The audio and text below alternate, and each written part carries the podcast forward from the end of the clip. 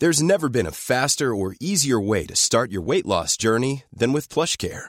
PlushCare accepts most insurance plans and gives you online access to board-certified physicians who can prescribe FDA-approved weight loss medications like Wigovi and Zepbound for those who qualify. Take charge of your health and speak with a board-certified physician about a weight loss plan that's right for you. Get started today at plushcare.com slash weight loss. That's plushcare.com slash weight loss. plushcare.com slash weight loss. Hiring for your small business? If you're not looking for professionals on LinkedIn, you're looking in the wrong place. That's like looking for your car keys in a fish tank. LinkedIn helps you hire professionals you can't find anywhere else, even those who aren't actively searching for a new job but might be open to the perfect role. In a given month, over 70% of LinkedIn users don't even visit other leading job sites. So start looking in the right place. With LinkedIn, you can hire professionals like a professional. Post your free job on linkedin.com slash people today. Burrow is a furniture company known for timeless design and thoughtful construction and free shipping. And that extends to their outdoor collection. Their outdoor furniture is built to withstand the elements, featuring rust-proof stainless steel hardware, weather-ready teak, and quick-dry foam cushions. For Memorial Day, get 15% off your Burrow purchase at burrow.com slash ACAST and up to 25% off outdoor. That's up to 25% off outdoor furniture at burrow.com slash ACAST.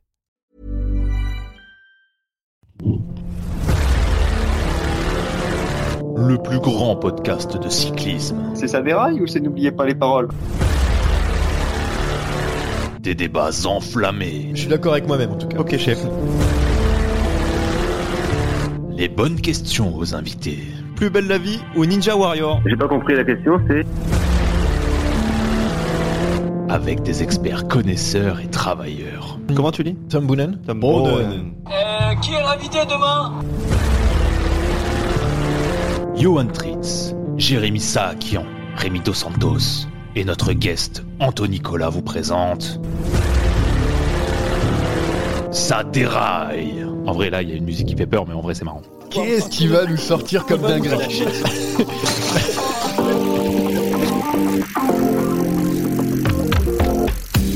Oui, on est de retour. Bienvenue dans Saderail, le podcast qui parle d'un sport qui démarre en peloton et trois semaines après, le rêve des Français ne se réalise toujours pas. On va bien sûr parler du Giro avec le succès de Jay Hindley, le revenant australien, et on viendra aussi sur le parcours des Français.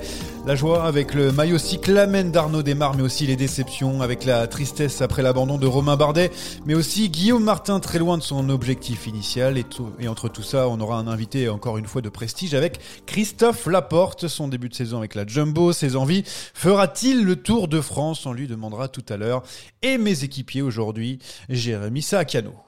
Salut à tous, c'est vrai, en italien ça pourrait faire ça avec Yano. Tes équipiers ils sont pas nombreux, hein. l'équipe est décimée, les délais ont fait du mal, j'ai l'impression. Mais attends, il y a une grosse étape de montagne qui, euh, malheureusement, bah, on, a, on a perdu Anthony Nicolas. Évidemment, hein, vu comme il roule en ce moment, c'est pas terrible.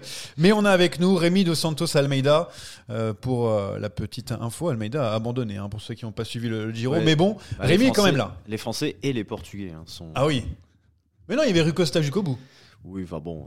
euh, oui, maintenant, c'est plus pour amuser la galerie. c'est vrai que on l'a, pas vu, je crois, du Giro, euh, Rui Costa. Mais euh, sympa d'être passé, en tout cas, sur ce Tour d'Italie. On aura peut-être Gilou tout à l'heure. On sait jamais la, surprise du chef en fin de, cette émission. Mais en attendant, bah, on va aller direct sur le départ.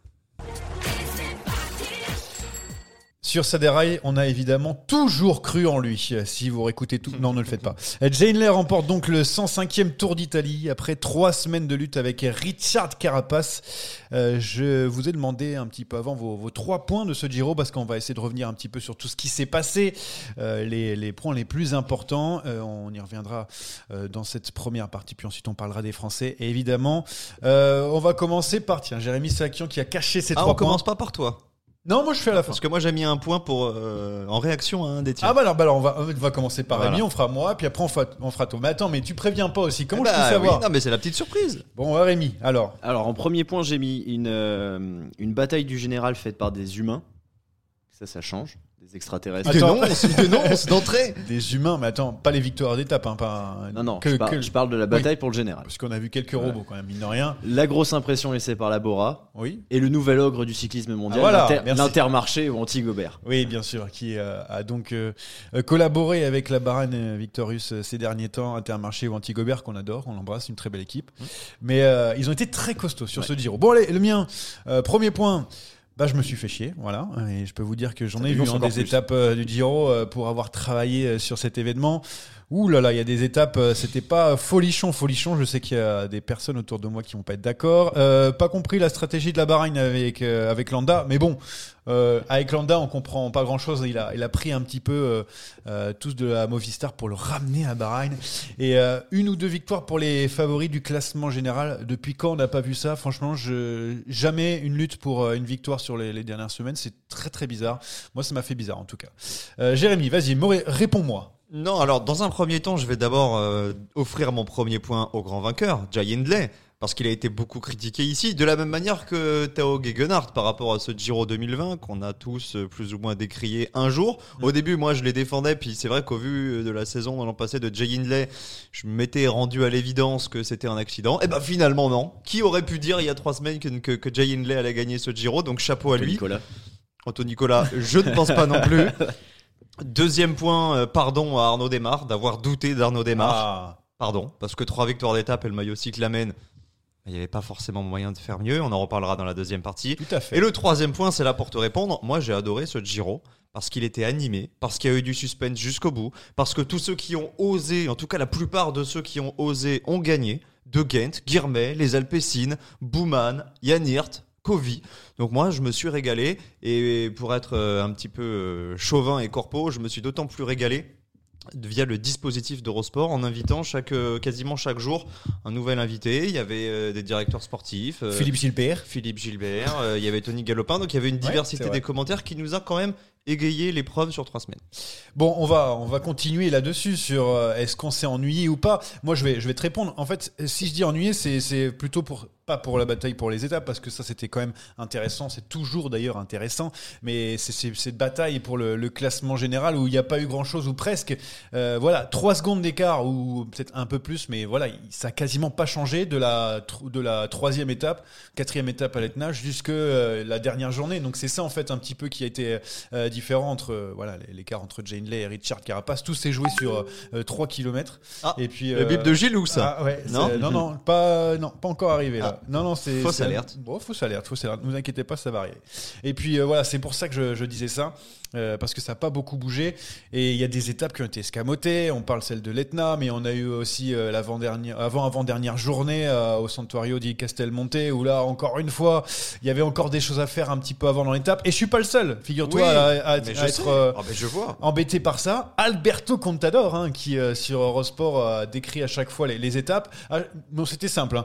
Oui, j'aurais pensé qu'il y aurait des attaques avant et tout. On connaît Alberto Contador. C'est vrai que lui, il aurait fusillé dès la, la première montée. Mais voilà, on est, on est, on est plusieurs à penser ça. Moi, si j'ai un truc à reprocher aux organisateurs, c'est d'avoir mis l'étape la plus dure la veille de C'est la l'arrivée. réalisation. Donc, et puis, en alors, plus- la réalisation, dans, dans un premier temps, mais sur l'ambulance. Sur- sur le niveau, sur le plan sportif, c'est d'avoir mis cette euh, étape avec euh, le San Pellegrino, le Port d'Oeil et la Marmolada le dernier jour, parce que ça inquiétait tout le monde et forcément, bah, les, les coureurs du classement général se sont neutralisés. En plus de cela, jusqu'au dernier jour, Landa, Carapace et Hindley étaient quasiment au même niveau. Donc, ils se sont un petit peu attaqués, puis ils se sont vite rendus compte qu'ils étaient inlâchables. Donc tout le monde a fait all-in le dernier jour. Et après, pour rebondir sur ton point, Michael Landa, c'est vrai que sur la dernière étape, j'ai été déçu jusqu'aux 3 la 4 Bahreïn derniers est- kilomètres. est- elle est devant toute la journée. Mais hein. il avait pas les jambes en fait. Donc, C'était pour cacher la misère, certainement. Ouais, mais donc attends. toutes les stratégies euh, que tu de, de- de Richard la terre ne Carapace disent non pas plus. rien. Tu peux faire deuxième sur ce, tu peux faire plus d'écart étant donné qu'on voit que Carapace est vraiment Mais pas bien. Carapace, et pour tout. moi, pour moi, Carapace euh,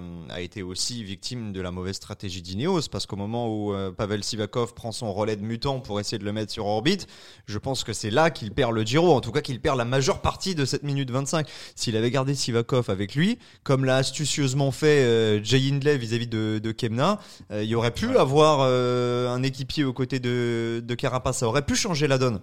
Donc à vouloir être trop offensif quand t'as pas les jambes, ça peut te retomber dessus. Alors c'est vrai que par contre Landa avait un peu plus de marge vis-à-vis de Nibali, mais si t'as pas les jambes, tu peux pas faire de miracle. Ouais. Bon, alors tu, tu euh, Pensez quoi de ce Giro, Rémi, alors? Bah, moi, j'aime, moi, j'ai bien aimé justement le, le fait que euh, on avait des, des- des performances euh, similaires, du moins. Oui, des, euh, c'est c'est ce côté humain, c'est ça que voilà, tu veux ce dire. côté humain où euh, voilà, on n'a pas eu un, un mec à gagner en attaquant, en flinguant à 60 bornes de l'arrivée sur la première étape de montagne euh, ou, ou ce genre de choses. Et puis voilà, ça a été serré. Moi, il y a juste une seule fois, et c'était en fin de deuxième semaine, où je me disais, Hindley a l'air plus fort, mais il met pas des vraies attaques pour attaquer Carapace et Landa. Mais c'est sur un jour hein, que je me dis ça.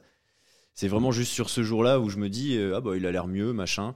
Mais sinon, après, à aucun moment, j'ai senti que un tel ou un tel ou un tel allait prendre le, dessus. Donc moi, j'ai aimé ce, suspense. J'ai aimé voir ces, petites attaques et, et tout parce que euh, c'est un peu frustrant. J'entends bien pour les suiveurs, mais moi, j'ai bien aimé que euh, voilà, ils se battent avec ce qu'ils avaient.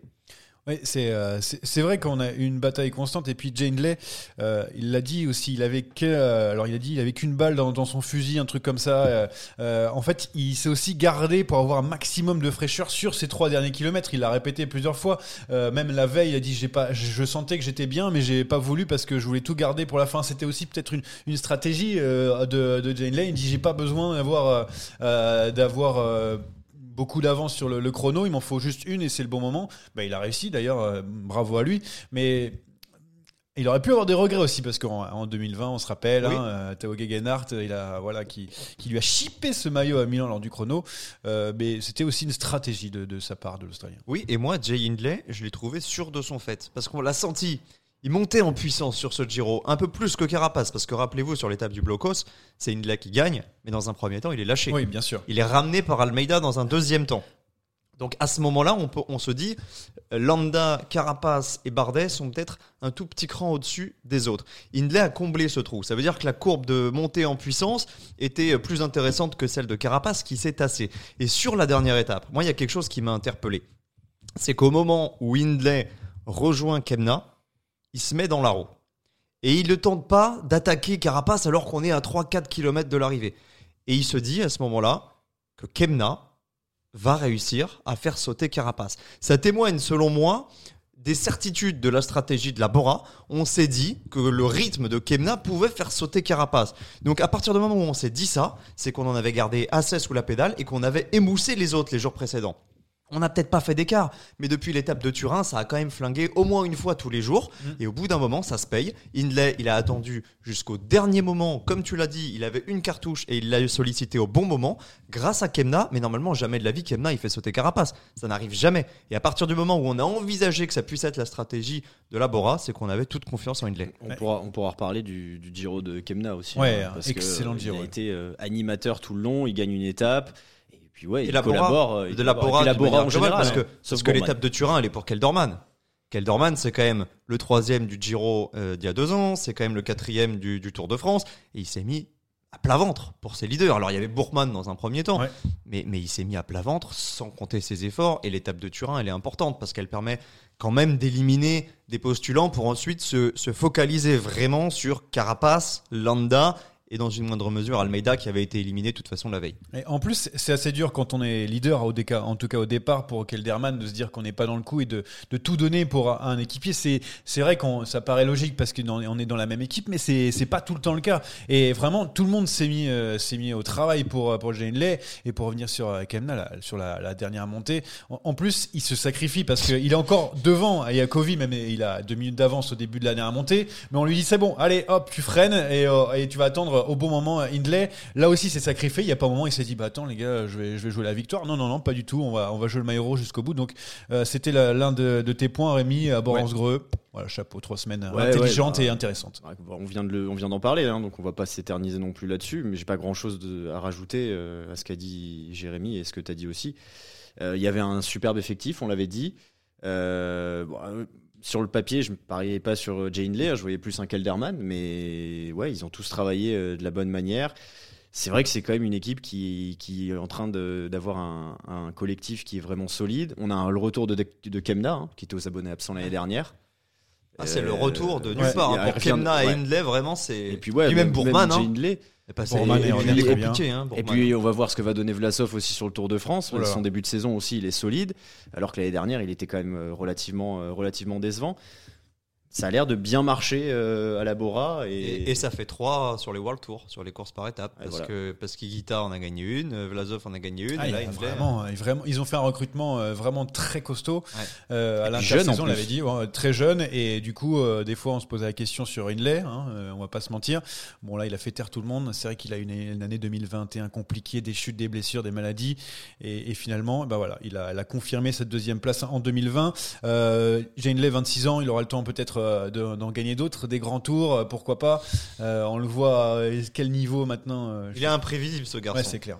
Moi, à la fin du Giro 2020, je me rappelle assez bien des débats qu'on avait. Certains autour de la table euh, me disaient ce Giro, il vaut rien. C'est euh, en termes de favoris, c'est le désert. Ouais, Et on les reverra pas. des absents, quoi. La Et, victoire et- des et dans absents. les pro- dans les premiers des mois qui ont suivi, moi, j'étais pas d'accord avec vous en, en- en vous rappelant quand même qu'au départ, il y avait toute une flopée de favoris qui ont disparu pour des raisons euh, différentes, puis qu'à la fin, il y avait quand même encore euh, du Nibali, du Fulsang, du Kelderman, etc. Et puis les mois passant, j'ai dû me rendre à l'évidence que ce Jai Hindley, finalement, bah, tout comme Tao Gegenhardt, on ne le voyait plus. Il était plus crédible, il était même plus surligné avant les, courses par étapes d'une semaine ou encore moins de trois semaines, ne serait-ce qu'en tant qu'outsider. Donc là, il a surpris tout le monde. Moi, le premier, je m'étais finalement rangé du, côté de ceux qui, l'avaient enterré, et là, il revient. Donc forcément, bah, on en attend quoi? On en attend euh, des confirmations, mais, quand, où, comment? Est-ce qu'il va encore euh, s'arrêter de performer un an avant de revenir? Je ne sais pas. Ouais, on, a dit ça aussi parce qu'il euh, Hindley était dans la même équipe que Bardet l'année dernière. Alors on voulait pas qu'il performe euh, pour faire de l'ombre à, notre Français. Ah bah, il a pas fait d'ombre hein, l'année dernière. Oui, bah, pas fait grand chose, en effet. Euh, juste derrière ce, ce trio dont on a parlé, hein, Hindley, euh, Carapace et, et Landa, on avait aussi un Italien euh, qui va prendre sa retraite à la fin de saison, Vincenzo Nibali. On a aussi les, les derniers tours de roue de Richie Porte en Italie, qui a abandonné malheureusement. Alejandro Valverde aussi était là. Bon, certes, il n'est pas rentré dans les 10, mais c'était quand même encore une fois le meilleur de la Movistar. Euh, voilà. Euh, je voulais juste te dire un petit mot sur, euh, sur les trois. Il y a- Vous avez peut-être quelque chose à rajouter sur le, le- le trio, Sur le ri- Pozzo trio des Vivo vieux. aussi. Et Pozzo Vivo, bien sûr. étonné. Et Pozzo Vivo, on rappelle hein, qu'il il avait été grièvement blessé, qu'ensuite il avait eu du mal à retrouver un contrat, qu'Intermarché lui a fait confiance, et là il rentre dans le top 10. Alors Intermarché place aussi Yann Hirt Ah, ça et prend deux étapes. Donc chapeau à, à tous ces coureurs-là. Et puis Nibali, honnêtement, qui l'imaginait quatrième avant ce Giro Bah, Surtout dès l'Etna. Pas il, grand a- monde, hein. il- il lâche la majeure lâche. partie quasiment de, de son retard sur l'Etna en fait, Eh euh, oui. quasiment. Après le reste, il est, il est avec les meilleurs Et ou presque. hein. Nibali, ces points-là, ils vont faire énormément de bien à Astana pour le, le maintien parce que ça commençait à chauffer. Ils avaient pris très peu de points. Donc là, j'ai pas en tête, mais je crois qu'il prend aux alentours de, de 400-500 points. Ça va donner beaucoup d'air. Vraiment. Ouais. Un petit mot sur, euh, sur les, les vieux, les papis qui font de la résistance sur ce, ce Giro. euh. Euh, Nibali, moi je pensais qu'il partait pour un, un tour d'honneur euh, dans son pays. Surtout avec Miguel Angel Lopez au sein En de son plus, équipe. Bon, hein. Bah ouais, en plus, ouais, comme tu dis, il lâche sur l'Etna. Euh, C'est en plus, c'était pas la- le versant le plus dur de, de l'Etna, donc on s'est dit bon bah voilà, ça va faire euh, 15e au mieux. Et Puis, ça a en même fait, pas bataillé en plus sur Oui. Il se fait lâcher au train. Oui, c'est ça. Et puis, bah ouais, il a, alors il est peut-être monté en puissance. hein, c'est aussi l'expérience. euh, et, euh, il, connaît son corps. Évidemment, il y a eu des abandons devant, mais im- impressionnant. Valverde, on l'a vu offensif une fois. Euh, ça a pas matché, mais il y avait le grand Yann Hirt qui était, qui était trop fort ce jour-là. Et voilà, non, ça fait plaisir de, de- de voir qu'ils étaêient quand même pas, pas si loin. Encore plus, encore plus Nibali. Oui, ben on va continuer sur la Wanty, hein, qui euh, a donc euh, fait un magnifique Giro avec, euh, pff, oh là là, on en a vu partout de, de cette équipe, euh, avec la victoire de Guermain. D'ailleurs, après le bouchon dans l'œil de William Guermain, est-ce que tu as vu, Jérémy, sur le podium, qu'ils avaient Oui. enlevé les bouchons avant d'arriver, donc du coup, tu as juste à secouer Mais la, la déjà, Van champagne. Der Poel avait eu Ouais. très très chaud sur la première étape ou la deuxième étape, Ouais. je sais plus sur le podium. Donc effectivement, ils ont réagi avec un temps de retard, mais Intermarché pour moi, ils sont sur la lignée de leur euh, début de saison. Il faut se rappeler qu'ils font 4 et 6 Ah, de Paris-Roubaix, qui gagnent euh, Gand ou Evelgame. Ils ont éclaboussé de leur talent la campagne de classique. Et là, ça y est, on parle même plus de maintien. Il y a des équipes en danger. Euh, il y a EF, il y a euh, Bike Exchange, euh, il y a la Loto, évidemment. Eux, c'est terminé. hein. Maintenant, c'est quasiment sûr qu'ils seront à World Tour l'année prochaine. Avec tout ce qu'ils gagnent, c'est vrai, en, en effet, je vois pas comment ils pourraient descendre, ou alors il faut vraiment faire aucun ont- top 10 jusqu'à la fin de Je l'année. crois qu'ils ont plus de 2000 points Ouais, d'avance. Donc c'est quasiment impossible de revenir. Bon, alors tu étais dans tes trois points, Rémi. Tu, as impré- tu étais impressionné par euh, cette équipe belge hein, qui euh, a des moyens bien inférieurs à, à beaucoup d'équipes World Tour. Et finalement, bah voilà, avec euh, des coureurs comme Yann Hirt hein, qui, euh, qui s'est illustré, euh, Pozzo Vivo le revenant, on a eu donc Girmay, on a vu vraiment des, des coureurs, euh, bah, j'ai envie de dire bleu, blanc et jaune fluo. C'est ça un peu les, les ça. Couleurs sont Diego illustré, c'est ça? Ok. Oh, je m'attendais pas a- du tout. Non mais On parce qu'il a un petit peu mangé le illustré on et j'ai vu Rémi qui faisait la tête. Je me suis dit est-ce qu'il va rebondir et finalement il est passé à autre chose. Mais Non, non, bah j'ai- ouais, j'ai préféré cette potentielle blague. S'il avait été à Intermarché, ça aurait été une des blagues euh, de légende. C'est dommage euh, qu'ils soient encore à eux.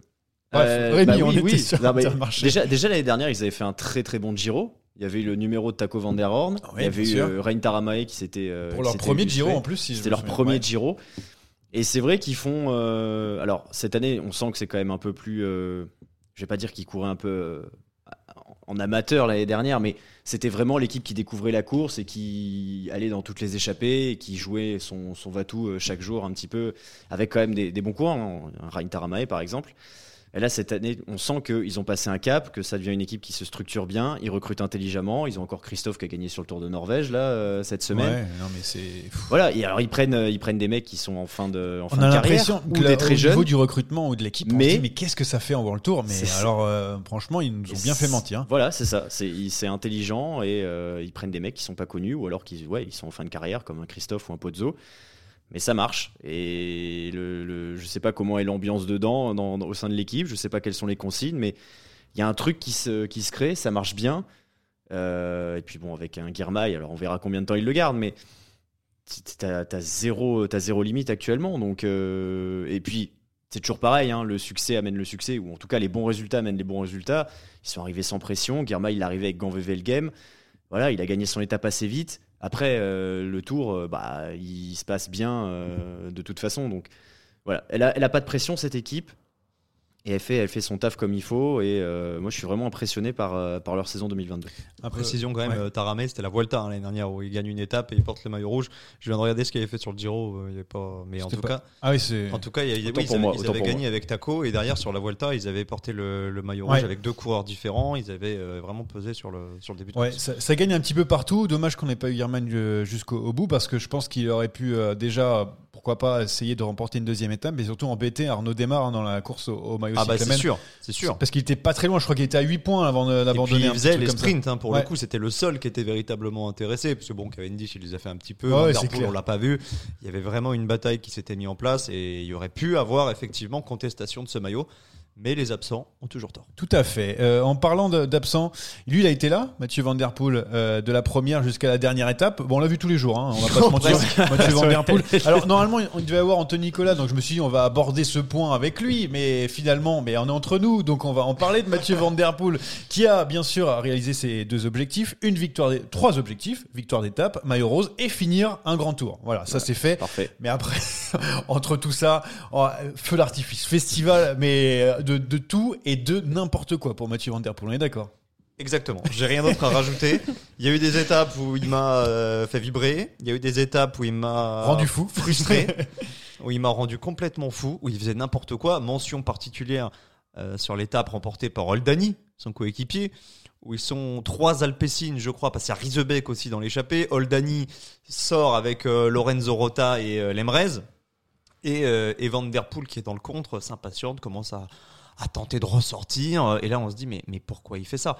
Et puis, en fait, ben, tu vois qu'il débranche le cerveau. Il y a aussi l'étape que gagne euh, Guirmet, où ben, on sait que ça va jouer entre lui et Van Der Poel, que Guirmet a encore des coéquipiers, mais il tente quand même d'accélérer, il tente quand même de faire la différence, d'essayer de sortir tout seul. Puis finalement, il lui manque une cartouche sur le sprint. Et là, on se dit, mais c'est c'est pas vrai, il court comme un cadet. Pourquoi est-ce qu'il fait ça? Et puis en fait, quand tu regardes tout ce qui s'est passé sur ce Giro, il était venu pour gagner son étape et porter le maillot rose. Objectif atteint dès le premier jour. Ouais, Donc tranquille. derrière, c'était que du plaisir. Puis il est encore 3 du dernier chrono. Il était pas bien loin de gagner une étape de montagne, celle de Buitrago, où finalement il craque dans, dans la dernière côte. Mais il a fait des grands progrès. Je crois que globalement, ce Giro de Van Der Poel, malgré les erreurs, malgré les errements tactiques, il reste très bon. Mais on a l'impression qu'il était euh, ensuite en sortie d'entraînement. Allez, je me teste. Ah, je vais, je vais attaquer quand il y a des grandes étapes de montagne parce que j'ai des limites dans, dans ce secteur-là. Mais je vais quand même aller à l'avant pour, euh, pour essayer de faire quelque chose. Alors qu'on savait très bien qu'il y avait des bons grimpeurs qui allaient craquer un moment.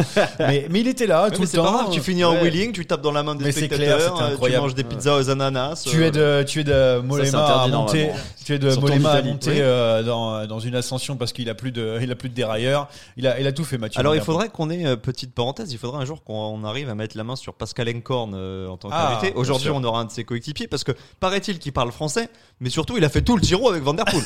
Alors quand les deux étaient dans le gros péto, ça tchatchait, euh, on était à 5 km des sprints massifs, mais c'était quand même dans les 10 dernières positions du peloton à se mettre des grandes tapes. C'est eux qui ont poussé Mollema, ils se sont retrouvés souvent dans les échappées ensemble, donc je pense qu'il aurait beaucoup à raconter. C'est plus compliqué d'avoir Van Der Poel, mais si on pouvait avoir Encorn, à mon avis, il y a quelques petites histoires croustillantes. Van Der Poel qui a fait des wheelings dans les montées, mais Oui. aussi euh, à Vérone, hein, dans l'arène, hein, Ouais, en partout, arrivant ouais, et tout, partout, euh, oui, pour euh, régaler le, le public présent pour euh, pour le final de, de ce Giro. C'est Ouais. bien un cycliste qui a pas de pression. Ah bah ça, euh, la pression, euh, ça Ah fait ouais. longtemps. En plus, il y a son équipe qui marchait autour, Dries de Born, Toldani, donc ça fait trois victoires Lui, au il y a- total. il y autant a, que sur l'Amstel qu'il a de la pression. de toute façon. Je, je- sur Van Der T'es en Poel, forme. juste rapidement, Ouais. euh, je rappelle que, euh, et pour une fois, euh, il y en a un qui a eu du flair autour de cette table, euh, que j'avais annoncé le maillot rose à la première étape, et qu'il y a un certain absent, tu l'as dit, hein, qui, euh, qui doutait de ça parce que soi-disant le maillot rose, ça l'intéressait pas. Hein, euh, On va quand même pas de- revenir sur chaque saucisse sortie par Anthony Nicolas Ah, parce, parce que, que sinon on va faire deux heures d'émission. je sais euh, bien, je sais bien, mais bon, pour une fois qu'il y en a- que j'ai eu du flair. euh, Par contre, il y en a un qui avait mis démarre euh, maillot cyclamen, j'ai vu dans le drive. Je sais pas qui, mais. Oui, bah moi non plus. je l'ai noté, moi mais non je sais plus, plus qui moi a non mis plus. ça. Moi, Attention que ce hein. soit pas Anthony parce que ça va nous revenir comme un boomerang. Fais attention parce que même lui, il va bluffer en disant mais c'est moi, c'est moi. On le connaît, t'inquiète pas. Rapidement, on a fait pas mal ceux qui ont été forts, mais on peut donner quelques déceptions de, de ce Giro, pourquoi pas. Euh, je suis en train de regarder un petit peu la, la start list en même temps pour essayer de me, me rappeler Tom Dumoulin, évidemment, euh, qui, euh, qui a eu des problèmes de, de dos, ou Tobias Foss, hein, la Jumbo-Visma qui n'a pas visé général, euh, Caleb Ewan, bien sûr, qui a chuté dès le premier jour, quelques difficultés. Je sais pas trop, qu'est-ce que vous avez noté, des trucs qui vous ont pas, qui vous ont déplu et tout? On a encore quelques Les quelques déceptions? minutes, ouais, des petites Bah, déceptions. Simon Yates, même s'il y a deux Ouais. étapes, il était pas venu pour ça. Ouais, c'est vrai. Après, tous ceux qui sont, qui sont tombés ou qui ont été malades, qui ont abandonné, on peut pas les catégoriser comme déception, que ce soit euh, Lopez Ah ou Bardet. Bardet, c'est même l'inverse, il nous a rassurés. Il y en a quand même qui sont passés à côté, hein. vraiment pour le coup, euh, les Dumoulin, euh, Tobias Foss, euh, catastrophiques. Mm. Euh, Israël première tech, je savais même pas qu'ils étaient sur le Giro. Ouais, il y a des maillots qu'on ne savait pas non plus, non AG2R, Il c'est savait pas planté. non plus. Ouais. AG2R aussi, mis à Ah, part euh, Vendrame, Prodhomme. Oh, Vendrame qui a pas eu de chance sur ce virage. hein. Pour moi, c'est Qu'est-ce pas de la chance. hein. C'est- Ah, pas, que de la chance, ouais, c'est un mauvais placement. Ouais, il a peut-être pas bien lu le roadbook. Euh, non, oui, bah des déceptions, on peut en trouver. de Toute un façon. peu Cavendish aussi, parce que Oui. bon, une fois qu'il n'y avait plus Morkov, Ouais. euh, il- Gaviria qui a pas réussi à en Gaviria, qui Gaviria était- en qui était rapide. Gaviria Mm. pourtant. Ouais, mais après, ça a été plutôt. C'est vrai qu'il n'y euh, a pas tant de. Euh, ouais, moi, je, un petit point aussi, David Gaburo, hein, très fort sur la Bardiani. Euh, Drone Hopper, félicitations pour Ouais. la première semaine, incroyable, hein, Ah partout ouais. festival, bah, après, après il n'y avait plus personne. Et puis Holo Cometa, mais euh, ils, ont, ils ont bouffé quoi Contador, il leur donne plus à manger ou Ouais, c'est quoi les Holo, on les a. Alors, Holo. Rosa a porté un peu le maillot bleu, C'est vrai. consolation, et puis je crois que Fortunato fait top 15. Oui, je, il est euh, dans le top 15. Bah, je crois, si, au- au niveau de. Guillaume Martin. je Ouais, crois. déception de Martin. Forcément. Voilà. Oui, évidemment Martin, la 14e cofidis, mais ça, on aura le temps d'y revenir tout à l'heure. Euh, juste après, bah, juste après quoi, on va, on va passer à la rubrique hein, que tout le monde attend évidemment, parce qu'on a des choses à dire. Euh, après, on parlera de nos, nos Frenchies sur ce Tour d'Italie. On fait une première pause avec on attaque, on n'attaque pas. Attaque de Pierre Roland encore une fois. Personne ne réagit. Alors, ma première proposition du jour. Ouh là là, vous allez l'adorer. Paco Montsebo, vous vous rappelez de, de ce coureur Deuxième de la dernière étape du, de l'excellent Tour de Ku- Kumano au Japon. Dixième du classement général à 46 ans. Il est encore très très bon, euh, Paco Mancebo. Est-ce qu'il faudrait pas l'inviter sur Paris-Chauny pour qu'il puisse euh, s'illustrer en France, Jérémy Ah, je pensais que tu voulais l'inviter au podcast. Bah, est-ce qu'on Bah, est-ce qu'on ah, maîtrise bien l'espagnol Les deux. Anthony Nicolas. Anthony Alors, Nicolas, il doit bien maîtriser faire. peut-être pas, je pense Oui, mais on est capable, c'est vrai, je suis d'accord. On a eu, Après, on a eu le- les, les talents de Johan euh, Oui. en espagnol. On a hein. vu, On a, entendu. que euh, grâce au stage de la. EF. J'ai fait beaucoup de progrès grâce, grâce à ces stages. Non, mais si on invite Mancebo, faut inviter aussi Rebellin et Sevilla pour avoir une vraie. Ah, alors là, enfin, le, mon le rêve. plateau qui aura Ah, 163 vraiment, ans. mon rêve. Ah, on, a, on a les trois en même temps, je pense qu'on peut arrêter. Ah, et euh, en plus, un derrière. italien euh, facile pour moi. Hein. Oh là là là là là là, t'es- enfin, franchement, Ah, je suis en toi très aussi t'as pris forme. des. Ah, le tu Giro, veux il m'a pas relancé là. Tu veux pas relancer Petaki du coup, vu que ça va en italien Ah, On embrasse Petaki, bien sûr, qui fête son anniversaire tous les week-ends. Non, c'était l'anniversaire de sa femme l'année dernière. Ah oui. C'est pour ça qu'il nous a fait le faux bon. Oui, c'est vrai. Quand, Là, on l'a pas rappelle à relancé chaque hein, pour le Giro cette année. On a laissé tranquille. Petaki. Oui, bah écoute. Parce que. C'était on- pas, c'était pas le bon moment. Non, mais par contre, Oscar Sevilla, Paco Mancebo et, et David Derebenin, en vrai, en vrai, je vais le faire. Je vais envoyer un petit mail à, à son équipe euh, Matrix Power Tag, si euh, je me souviens. Euh, Alors j'ai un message de Gilou, il dit je suis man, je viens ou pas? Donc je pense que l'apéro Oh là euh, là là est là, pas fini hein, on attend s'il se connecte ou pas. Bah, on on l'attend, Oui, il vient quand fait. il veut, il est le bienvenu. Hein. C'était pour dire des. ouais, ça nous manque un petit peu les, les saucisses d'Anthony Nicolas, donc on Ouais, aura quand même là, les, euh, les- frites euh, avec les saucisses. euh, J'arrive pas à déchiffrer là. un, un message de deux lignes, c'est compliqué. Euh, en parlant de, de complications, tiens, Pierre Roland, 11e de l'Alpe Isère Tour, 10e de l'étape Rennes, c'était un petit peu de montagne, c'est une 2.2, on le rappelle, l'Alpe Isère Tour à 35 ans. Est-ce qu'on le, c'est la fin pour Pierre Roland? Est-ce qu'on le reverra au plus haut niveau ou pas, Jérémy? Bah, au plus haut niveau, non, mais c'est Ah, pas la fin, c'est pas la fin. Sur le au tour, plus il haut sera là, niveau. déjà. Est-ce qu'il serait Ouais, on n'est jamais à l'abri, on n'est jamais à c'est pour l'abri ça que qu'il je en demande, on sait jamais, c'est pas une critique. Ne c'est jamais enterrer les champions, jamais. Ah. On l'a vu avec Jay Hindley. Ah oui, Pierre, Roland Ouais, pour toi, J'ai du mal à y croire. Ça me paraît, ça me paraît compliqué. Après, euh, oui, on va pas. Je vais pas dire non catégorique, mais je suis pas convaincu. Bon, il y a quelqu'un qui flambe en ce moment, c'est Remco Evenepoel sur le, Tour de Norvège, le général, trois victoires d'étape. Il a même gagné un sprint, j'ai vu, c'est incroyable. Euh, mais bon, c'était un petit comité, hein, mais, mais quand même, ça veut dire que le monstre est de retour, Jérémy. Non, moi je suis pas d'accord parce que quand on compare avec le palmarès de Cipollini, il a gagné 50 étapes sur les grands tours, Petaki en a gagné 40, et puis moi, euh, Remco Evenepoel, euh, je l'ai pas vu sur Kurn Bruxelles Kurt, je l'ai pas vu sur Paris Roubaix, donc euh, je- non, non, évidemment. Cyril Guimard, Oui, qu'on embrasse. Qu'on euh, embrasse. Non, non, euh, blague mise à part, Remco se prépare tranquillement pour la suite de sa saison, qui est déjà réussi avec Liège-Bastogne-Liège. On, l'attend de pied ferme sur la Vuelta pour voir enfin ce qu'il a dans le ventre sur trois semaines. Et surtout qu'on a vu une statistique, je sais pas si vous avez regardé sur Twitter avec les performances de Tadej Pogacar sur les montées, et on a vu le petit point bleu de Remco Evenepoel en disant ouais, il est parfait et tout, il est bien. Donc on va peut-être le revoir à ce niveau-là. Bon, euh, est-ce que c'est le retour du monstre, Rémi, quand même Euh, On attend ta réponse. Mmh, bah, monstre de Norvège, oui, mais on Ah verra sur un sur un tour un peu plus compliqué avec une, une concurrence plus euh, plus développée. On le verra sur la Vuelta. Puisque Normalement. ça Non, seul grand tour cette année. Ah, on entend Ah, là, la ça doit être- attention, Et on parle de. Remco Evenepoel. Tadam Non, mais attends, on va le muter pour l'instant parce que Ah, bah, sinon il va dire euh. n'importe quoi. On va finir ça, on va, on va- on va le ramener euh, juste après. euh, on attaque, on attaque pas. Euh, Est-ce que j'avais un dernier? Non, j'en ai deux autres pour vous. Oula. 3 sur 3 pour euh, Lorena Vibes euh, Ouais. sur la Ride London Classic. Il n'y a pas de débat, c'est bien la meilleure sprinteuse du Oui. monde. Oui, oui, oui, oui. Voilà, c'est Oui, oui, tout. non, pas de débat. Merci. Euh, D'ailleurs, un petit coucou à, à sa coéquipière Juliette Labousse qui a remporté euh, sa première course World Tour il y a pas très longtemps. On a essayé de l'inviter, elle était un petit peu occupée, mais elle reviendra très vite euh, dans sa déraille parce qu'on l'a déjà invitée plusieurs fois et là c'est peut-être un petit peu l'occasion euh, pour Juliette Labousse. Allez, euh, dernier truc, Peter Sagan qui fait une compétition de, de gravel aux States avant de revenir à la compétition sur route en France. Est-ce que c'est une bonne idée ou pas, Jérémy? C'était l'idée de base de toute façon. hein. Quand il a signé chez Total, on le savait qu'il y avait cette possibilité d'aller faire des courses de gravel, de sortir du schéma traditionnel avec que de la route. Si ça peut lui redonner le sourire, un peu de conditions physiques et de l'espoir pour euh, le futur sur route, pourquoi pas C'est vrai qu'on a perdu depuis longtemps le grand Sagan. Why not Je serais tenté de te dire. Je suis pas opposé à l'idée. Ça se tente. Ça se tente, c'est normal. De toute façon, si tu refuses, euh, tu vas le frustrer et euh, déjà que tu as l'impression qu'il en a plus grand chose à faire euh, de la course. C'est ça qui pas m'a- le meilleur moyen. un, petit- un petit peu. Je Il sais pas si c'est ça. il- Non, mais je sais pas si, J'ai un si on petit peut peu dire peur. ça ou si c'est simplement qu'il a connu des pépins physiques qui mettent euh, plus de temps à se résorber. Laissons-lui du temps. Pareil, Peter Sagan, c'est un immense champion. Ah, on a ça- déjà vu des comebacks.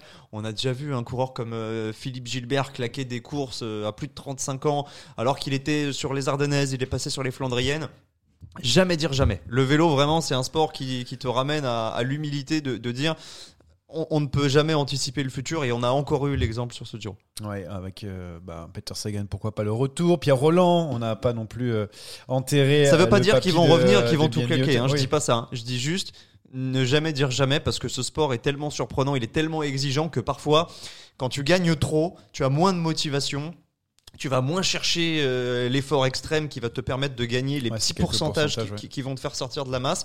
Mais un coureur comme Peter Sagan, moi je suis persuadé qu'il en a encore une grande sous la pédale. Ça sera peut-être pas cette année, ça sera peut-être pas l'année prochaine, ça sera peut-être pas un monument, mais je veux pas l'enterrer. Ouais, très bien. Euh, on va passer à notre invité euh, du jour, hein, puisqu'on a le plaisir d'avoir une personne qu'on attendait depuis un petit moment, parce qu'on voulait la voir depuis qu'il a, a signé chez la Jumbo Visma. C'est Christophe Laporte, c'est notre invité tout de suite. 220 km d'échappée, une arrivée solitaire, un exploit dont il faudra bien se rappeler tout au long de la saison. Très très heureux d'avoir cet invité que l'on veut depuis le début de l'année. Christophe Laporte, nouveau coureur de la Jumbo Visma, est avec nous. Bonjour Christophe.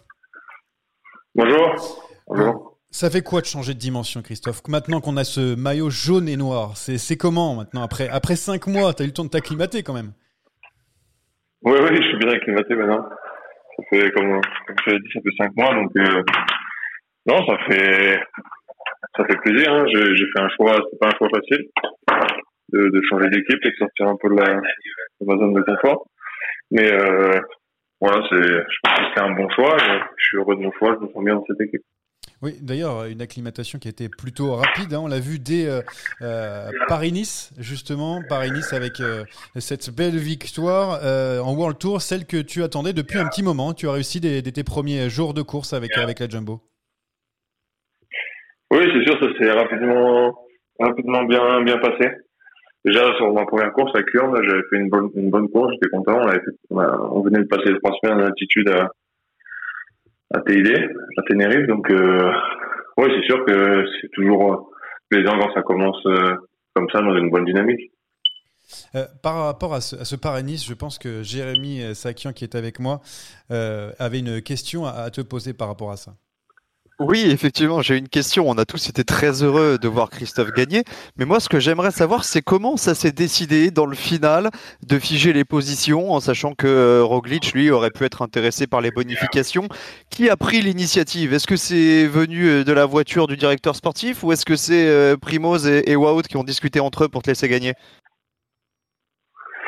Euh, on n'a pas eu beaucoup beaucoup de temps pour discuter parce qu'on était un peu tous à bloc, mais j'avais plus mon oreillette. Moi, j'ai pas entendu, mais je pense qu'à l'oreillette ils, ils en ont parlé et Walt m'a dit que c'était pour moi aujourd'hui, à un kilomètre de l'arrivée. Donc, euh, donc voilà, je pense que ça s'est fait un peu un peu naturellement. Étant donné que c'est moi qui avais attaqué, qui ai fait un peu la décision, j'étais avec deux leaders d'équipe pour qui je vais rouler quand même euh, trois quarts du temps dans l'année, donc euh, je pense que c'était un peu un un cadeau avant l'heure, quoi. Et ensuite, ensuite euh, Christophe, tu as, tu as continué de, de performer sur les, les campagnes, euh, la campagne de, de classique avec une deuxième place sur le Grand Prix E3, une deuxième place sur Gand Wevelgem. On a aussi un top 10 sur le Tour des Flandres. Euh, tu as été encore une fois très performant. Euh, Et ap- après le, le recul, hein, parce que tu as aussi abandonné sur, sur Paris-Roubaix, euh, tu- c'est comment t'as- t'as- quand- tu la sens comment? Enfin, tu, tu, tu, euh, c'est quoi ton sentiment après cette campagne? Non, je suis très content de ma campagne des classiques. Je suis juste un, peu déçu pour Paris-Roubaix. J'ai eu vraiment beaucoup de malchance. Mais euh, voilà, Tour des Flandres, je suis tombé également à un moment un peu un peu un mauvais moment. Donc euh, j'ai dû chasser un bon moment. J'étais content de faire euh, cette neuvième place après la course que, j'avais faite. Mais euh, sinon, voilà, euh, que ce soit Kurn Bruxelles Kurn, le, le Grand Prix E3 où on arrive on arrive à deux avec Wout, c'est quand même des des moments assez exceptionnels. Donc, euh, je, je suis satisfait de ma campagne des classiques. Je suis un peu déçu pour encore le game. Bien sûr, j'aurais voulu gagner, mais voilà, c'était. Il manque la petite victoire en plus, mais ça aurait pu être sur le game, mais ça l'a pas fait. Donc, euh, donc voilà. Mais dans l'ensemble, je suis satisfait. Et il y a eu- aussi, il y a eu aussi euh, dans ce Paris-Roubaix cette roue qui se plie en deux sur euh, les pavés. Ça a été plutôt impressionnant. Tu te l'expliques maintenant que tu as pu faire un petit tour avec les mécanos? Ouais, non, c'est pas spécialement étonnant. J'ai fait, j'ai crevé directement à l'entrée du secteur et j'ai fait tout le secteur euh, avec un roue à plat parce que j'ai demandé, euh, j'ai demandé une roue, mais le peloton venait de, venait de- d'exploser un petit, un petit peu, donc les voitures étaient loin derrière. Et quand j'ai demandé une roue à l'oreillette, ils m'ont dit qu'il fallait que j'a- j'aille à la sortie du secteur parce qu'il était trop loin pour me donner une roue. Donc j'ai dû faire tout le secteur à plat et je pense que la roue n'a pas trop apprécié. mais- et je pense que c'est un peu normal. Enfin, c'est normal. Je dis pas que c'est normal qu'elle casse, mais voilà, c'est c'est c'est des gros impacts pour pour une roue euh, avec la vitesse. Donc euh, c'était pas non plus euh, une grande surprise. Elle a pas explosé d'un coup comme ça sans rien. Christophe, qu'est-ce que ça fait de, de passer du statut de, de leader euh, sur, euh, bah, dans l'équipe Cofidis sur les classiques à un statut où tu es amené à côtoyer euh, des coureurs euh, stars comme Wout van Aert, comme Primoz Roglic Qu'est-ce que ça change dans la préparation au quotidien pour toi? Euh, dans la préparation, ça, ça change pas, ça change pas grand chose, on va dire. Euh, c'est sûr, j'avais un peu plus de pression chez, chez Cofidis parce que voilà, il fallait que j'aille chercher le résultat pour l'équipe. Ici, je sais que voilà, si je suis un peu moins bien, il y a, du monde qui va faire un résultat avec des coureurs comme moi, comme Primoz. Après, c'est, c'est deux, on parle de deux catégories de courses dissociées. Quand, quand je suis sur un Paris-Nice, euh, je dois rouler pour Wout van Aert. euh, pour, euh, pour Wout, c'est sûr que c'est une position que j'avais, enfin, j'étais pas dans cette position avant, je pouvais faire mes sprints. Mais euh, quand c'est pour Primoz, voilà, c'est sûr que pour un classement général, donc euh, j'ai toujours aimé faire ça, rouler pour un coureur qui, qui va se classer au général. Après, faut savoir que sur les classiques, euh, l'équipe est vraiment ouverte sur euh, sur ce point-là, sur le sur le leadership. C'est sûr, le leader sur le papier c'est Wout, mais il me laisse beaucoup d'opportunités de faire la course et ça me voilà, ça sert à, Wout et à moi aussi, donc. Euh, c'est reste des courses ouvertes et c'est aussi pour ça que j'ai signé un comme ça. Je savais que j'allais pas être tout le temps à 100% pour un leader. J'ai besoin aussi de jouer un peu ma carte de temps en temps, donc, euh, donc voilà, c'était ça faisait partie des discussions avant, avant que j'intègre cette équipe. Et ça fait quoi de rouler avec ces, ces stars? C'est impressionnant, ça donne envie de, de progresser? Ouais, forcément, ça pousse, euh, ça pousse, ça pousse vers l'avant parce que voilà, déjà on s'entraîne, euh, on s'entraîne beaucoup ensemble et les charges d'entraînement sont un peu différentes de ce que j'ai- j'ai connu, ce que j'ai connu chez Cofidis. Étant donné qu'on fait des stages beaucoup plus longs, on- chez Cofidis j'ai fait des stages d'une semaine, là maintenant on fait des stages de trois semaines. Là on est, à, on est en Sierra Nevada depuis, ouais, depuis 15 jours et on reste encore une semaine, donc euh, donc c'est sûr on accumule, on accumule des, gros entraînements et en course ça, déjà quand on a un maillot comme euh, le maillot de Jumbo Visma, on est un peu plus respecté dans le peloton. Les autres équipes regardent un peu plus ce qu'on va faire, donc on, on a un peu plus le, le choix de- qu'est-ce qui va se passer dans la course, euh, si on bouge ou si on fait quelque chose. euh, Tout le monde va vouloir suivre aussi, donc c'est vraiment un statut différent. Tu parles de, respect dans, le peloton avec ce maillot de la Jumbo Visma. Tu as performé directement avec ce maillot euh, jaune et noir, euh, avec cette victoire en World Tour et tout. On a l'impression que tu as passé un cap euh, dans, cette équipe. Pourquoi tu réussis mieux euh, dans une équipe euh, étrangère plutôt que dans une équipe française Euh, Je pense déjà euh, les ils mettent plus de moyens pour la performance. Après, faut, faut, on peut pas comparer euh, Jumbo Visma et Cofidis, c'est quand même deux équipes euh, avec un budget totalement différent et tout ça. Donc il y a des choses qu'on peut pas comparer. On peut pas euh, critiquer Cofidis pour pour ces points-là. Mais voilà, il y a beaucoup plus de d'ampleur et de budget pour pour le côté performance, le matériel, la préparation. Voilà, euh, je suis à mon deuxième stage, euh, mon deuxième stage en altitude de trois semaines, ce que j'avais jamais fait auparavant. Donc forcément, c'est un c'est un plus pour euh, c'est un plus pour la performance. Et euh, l'équipe aussi, l'ensemble de l'équipe, euh, voilà, quand on regarde l'homogénéité de l'équipe, on a une équipe vraiment très forte. Donc on a toujours des coureurs à l'avant, on est toujours bien placé, donc c'est sûr que c'est ça aide vachement. Quand on regarde le, le classement UCI là, sur les trois dernières années, on s'aperçoit que les équipes françaises, elles sont euh, assez loin des, des premiers rôles. Qu'est-ce qui manque, d'après toi, à ces équipes-là pour euh, étoffer leur statut et pour euh, revenir dans, dans les premières positions? Tu parles des questions de budget, des questions de, de stage. Est-ce que toi, tu as euh, éventuellement des, des suggestions à faire pour faire progresser le, le cyclisme et la formation française? Bon, c'est dur, euh, c'est dur comme question, mais c'est sûr que déjà premièrement, je pense que voilà, on parlait de budget, je pense qu'il n'y a pas, il y a pas des, il y a pas une équipe française qui a, enfin, les équipes françaises font pas partie des équipes avec le plus gros budget, à mon avis. Je suis pas un spécialiste dans ce niveau-là, mais et voilà. Et après, après, je sais pas, c'est, c'est, difficile à dire, mais je pense qu'on voit cette année que les équipes françaises se débrouillent très bien et on a vu Cofidis, euh, Arkea qui font qui ont vraiment beaucoup de points cette année aussi, donc euh, je pense que les équipes françaises n'ont pas spécialement à rougir. Mais, y a- il y a voilà, des je pense points- que a- le, budget est aussi important. Christophe, il y a des petits points que là, tu, dont tu parlais dans la Jumbo Visma, euh, dans la préparation et tout, qui sont sans doute faisables dans les équipes françaises que tu ne faisais pas avant. Pourquoi, pourquoi vous le faisiez pas du coup? Ben, je pense qu'en France, on a plus la, la culture de, de courir beaucoup. Parce que aussi déjà, euh, ça nous l'impose, parce qu'on est une équipe française, donc on doit participer à toutes les courses françaises. Et euh, je pense que j'ai jamais eu aussi peu de jours de course euh, à cette période-là, mais j'ai beaucoup plus de jours de stage. Donc ça, c'est voilà les, les- les deux choses vraiment qui diffèrent entre mes années chez Cofidis et, et ici. Je sais que déjà chez Cofidis, Guillaume fait beaucoup de stages aussi. Il court beaucoup aussi. Mais euh, je pense pas que l'équipe a vraiment le budget d'emmener, euh, enfin de faire de faire autant de stages.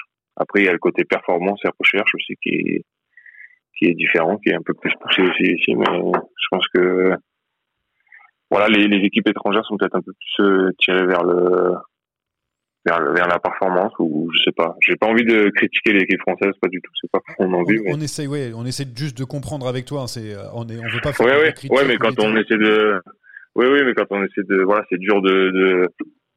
c'est, c'est dur de savoir vraiment la différence, mais une des grandes différences que, que les gens négligent un peu parfois, c'est, l'homogénéité du groupe. Et quand on a un groupe, il y a, il y a des, sur les classiques, il y a des coureurs qui sont des, qui sont des équipiers, qui pourraient être des leaders sur des autres courses. Donc, euh, forcément, on est toujours mieux placé, on est, on est fort, homogène à l'avant, donc, euh, sur des courses comme les classiques, euh, voilà, on est, euh, ça, ça paraît impressionnant des fois, mais comme à E3, quand on arrive à, à deux devant, mais on était au, au pied du, du mont le plus important, le Paterberg, on était trois en tête, donc euh, forcément ça, ça, ça m'est jamais arrivé auparavant. Je me, je me battais souvent pour, pour être placé. Je lâchais beaucoup d'énergie là-dedans. Maintenant, j'en lâche beaucoup moins, donc euh, au moment de faire l'effort, c'est quand même beaucoup plus facile. Et c'est euh, voilà, c'est tous ces petits points, la performance, euh, les stages en altitude qui, qui donnent des petits pourcentages en plus et, et aussi voilà le, le côté mental, on se pose un peu moins de questions. Ouais. Voilà, on sait on sait ce qu'on a à faire euh, et on essaie de le faire au mieux. On doute un peu moins, on va dire. On a calculé depuis le début de la saison 15 jours de course, euh, le critérium normalement du Dauphiné que tu de- devrais faire. Et ensuite, est-ce qu'on va rajouter trois semaines au mois de juillet avec la Jumbo Visma? Parce que, attention, hein, les- là, les places sont chères dans l'équipe. Est-ce que tu vas faire le Tour de France? T'es assuré d'y aller? Pour le moment, rien assuré. Ok. C'est pas officiel, c'est que c'est pas assuré. Donc, euh, donc voilà, ce sera, ce sera officiel. Je, je sais pas quand exactement, mais l'équipe n'a pas encore annoncé la sélection. D'accord. Très bien. Ben, on, va, on va suivre ça avec, avec intention. Avec attention. Par- euh, dernière question, euh, Christophe, euh, pour no- notre interview ici. Euh, maintenant que, que voilà, il y a, il y a des choses, de nouvelles choses pour toi, de nouvelles opportunités, qu'est-ce qu'on a envie de viser quand on est Christophe Laporte avec ce maillot de la, la Jumbo Visma dans l'avenir? Bah, une victoire sur une, sur une classique, sur un grand classique. Plus que Voilà, victoire étais pas d'étape sur grand tour, j'espère. par exemple Euh, bon, j'aimerais bien gagner une étape sur le tour, bien sûr. Ça fait, c'est pas soit ça, soit ça. J'aimerais bien avoir les deux, donc euh, je vais essayer de me battre pour les deux. Le, le tour, ça me paraît, voilà, euh, un peu plus peut-être euh, compliqué. Je serais plus dans un rôle d'équipier, même pour pour Wout, pour pour Primo, si jamais je suis sur le tour au mois de juillet. Ce sera un peu plus restreint que que sur les classiques ou autres, mais euh, voilà, j'espère aussi avoir une opportunité. D'ici la fin de ma carrière, de gagner une étape du tour et, et de mettre une, une grande classique à, à mon palmarès. Merci Christophe, on va te garder encore euh, deux petites minutes. Euh, Tu étais déjà venu dans, dans Saderail, mais peut-être tu as oublié. On a juste derrière une petite chronique, ça s'appelle La Giclette. C'est des euh, questions courtes et réponses courtes, souvent du second degré, mais je te laisse dans les mains de Jérémy Sakian juste après le jingle. C'est parti, boum La giclette est là, on l'attendait Jérémy pour euh, La Giclette avec Christophe Laporte. Tu as donc euh, quelques petites minutes avec lui pour euh, lui poser les, les questions euh, que tu as envie d'ailleurs. Ouais, un petit quiz euh, orienté Jumbo Visma aujourd'hui. Alors, je voulais savoir, Christophe Laporte et l'apprentissage du flamand, ça donne quoi? Bah, pas grand chose déjà. J'essaie de, j'essaie d'apprendre l'anglais bien et après peut-être que je me dirigerai vers, vers le flamand, mais c'est pas facile. Même pas un petit mot Même pas un petit mot, euh, Christophe, en, en flamand Si, si, des petits mots. si, si, des petits mots. Euh, euh, comme c'est bon appétit ou allez good, tout va bien. A- Des petits mots comme ça. Il n'y a pas, y a pas ralenti, pour bonne nuit. pour vous Ralenti Non, non, non. Il parle très bien français, donc je peux le dire en français aussi. Ok, ça marche. Jérémy Ouais, bah, du coup, je comptais sur toi pour nous euh, expliquer comment on prononce euh, Rislem Rezeux qui court le Giro, mais j'imagine qu'on va passer euh, cette question. Euh, je voulais savoir, à j'ai force passé, de, euh, de côtoyer Wout, est-ce que ça te donne envie de faire du cyclocross? Euh, non, pas spécialement. J'ai jamais, j'ai jamais trop aimé cyclocross. À la base, je viens du VTT. Je suis plus euh, VTT que cyclocross, donc euh, non, ça me donne pas spécialement envie. On court toute l'année, donc Roglic, ça à donne peut-être envie de faire du saut à ski. Ouais, ça peut donner l'envie, mais est-ce que j'y arriverai ça Ça me paraît compliqué. Alors, autre question à l'entraînement, cette fois-ci, pendant les stages. Tu nous as parlé des stages. Il y a, il y a Decker, il y a Coy, il y a Van Aert, il y a Tennyson, et puis il y a toi, que des gros sprinters. Est-ce que ça bagarre un peu pour les sprints pancartes? Et si oui, qui c'est qui gagne? Non, on s'amuse pas trop à ça. On a quand même pas mal d'exercices à faire, donc non, on n'a pas trop fait encore de, de petits jeux comme ça à, à faire des sprints ensemble. Ah, c'est bah, dommage parce qu'il n'y a peut-être pas de pancarte là où tu es en stage, c'est pour ça. Non, il y en a, mais c'est en haut d'école, donc euh, on peut pas les faire. Ah oui, oui, c'est toi qui grimpe le mieux de, de tout cela, j'espère. Euh, bah, ils sont pas ici, donc, euh, donc non, mais Wout est, non, Wout est un peu, un peu moi quand même. Oui, c'est vrai, c'est vrai, t'as raison. Jérémy, vas-y, je te relaisse là. Ouais, la, la dernière, j'ai vu Eduardo Affini sur le, le Giro, euh, notamment dans des échappées. Euh, je l'ai trouvé très carré des épaules. C'est lui ou c'est Kruijswijk qui a les épaules les plus larges? Euh, je pense que c'est plus impressionnant sur Crossbike parce que voilà, c'est un grimpeur, il est plus, il est plus maigre, mais je pense que c'est Eduardo quand même. Ouais, ça- sacré, sacré épaule les, les, les deux, les deux gaillards. Bon, il y en a un, c'est plus un, un rouleur euh, euh, en contre, ou très bon en contre-la-montre et l'autre un grimpeur. C'est vrai que c'est peut-être atypique. Il recrute à l'épaule euh, Jumbo Visma. Jérémy, c'est bon, c'était tout pour bon. toi? On s'arrête là. On s'arrête là. Merci Christophe d'avoir été avec nous euh, ces quelques Merci minutes. à vous. Euh, Avec plaisir. On te revoit très vite sur les routes de France, si j'ai bien compris, notamment en critérium du Dauphiné. En- là, tu peux nous le valider. Tu, tu, tu vas, tu vas y participer? Oui, oui, le Dauphiné, oui. Ok, bon bah c'est parfait. Et puis peut-être euh, au mois de, de juillet, en te souhaitant le, le meilleur d'ici là. Merci Christophe d'avoir participé et à très bientôt. Avec plaisir. Salut. Merci, au revoir. Salut Christophe. Oh le coup de tête Oh le coup de tête de Marco Oh le deuxième coup de tête de Rencho Oh que ça c'est pas bien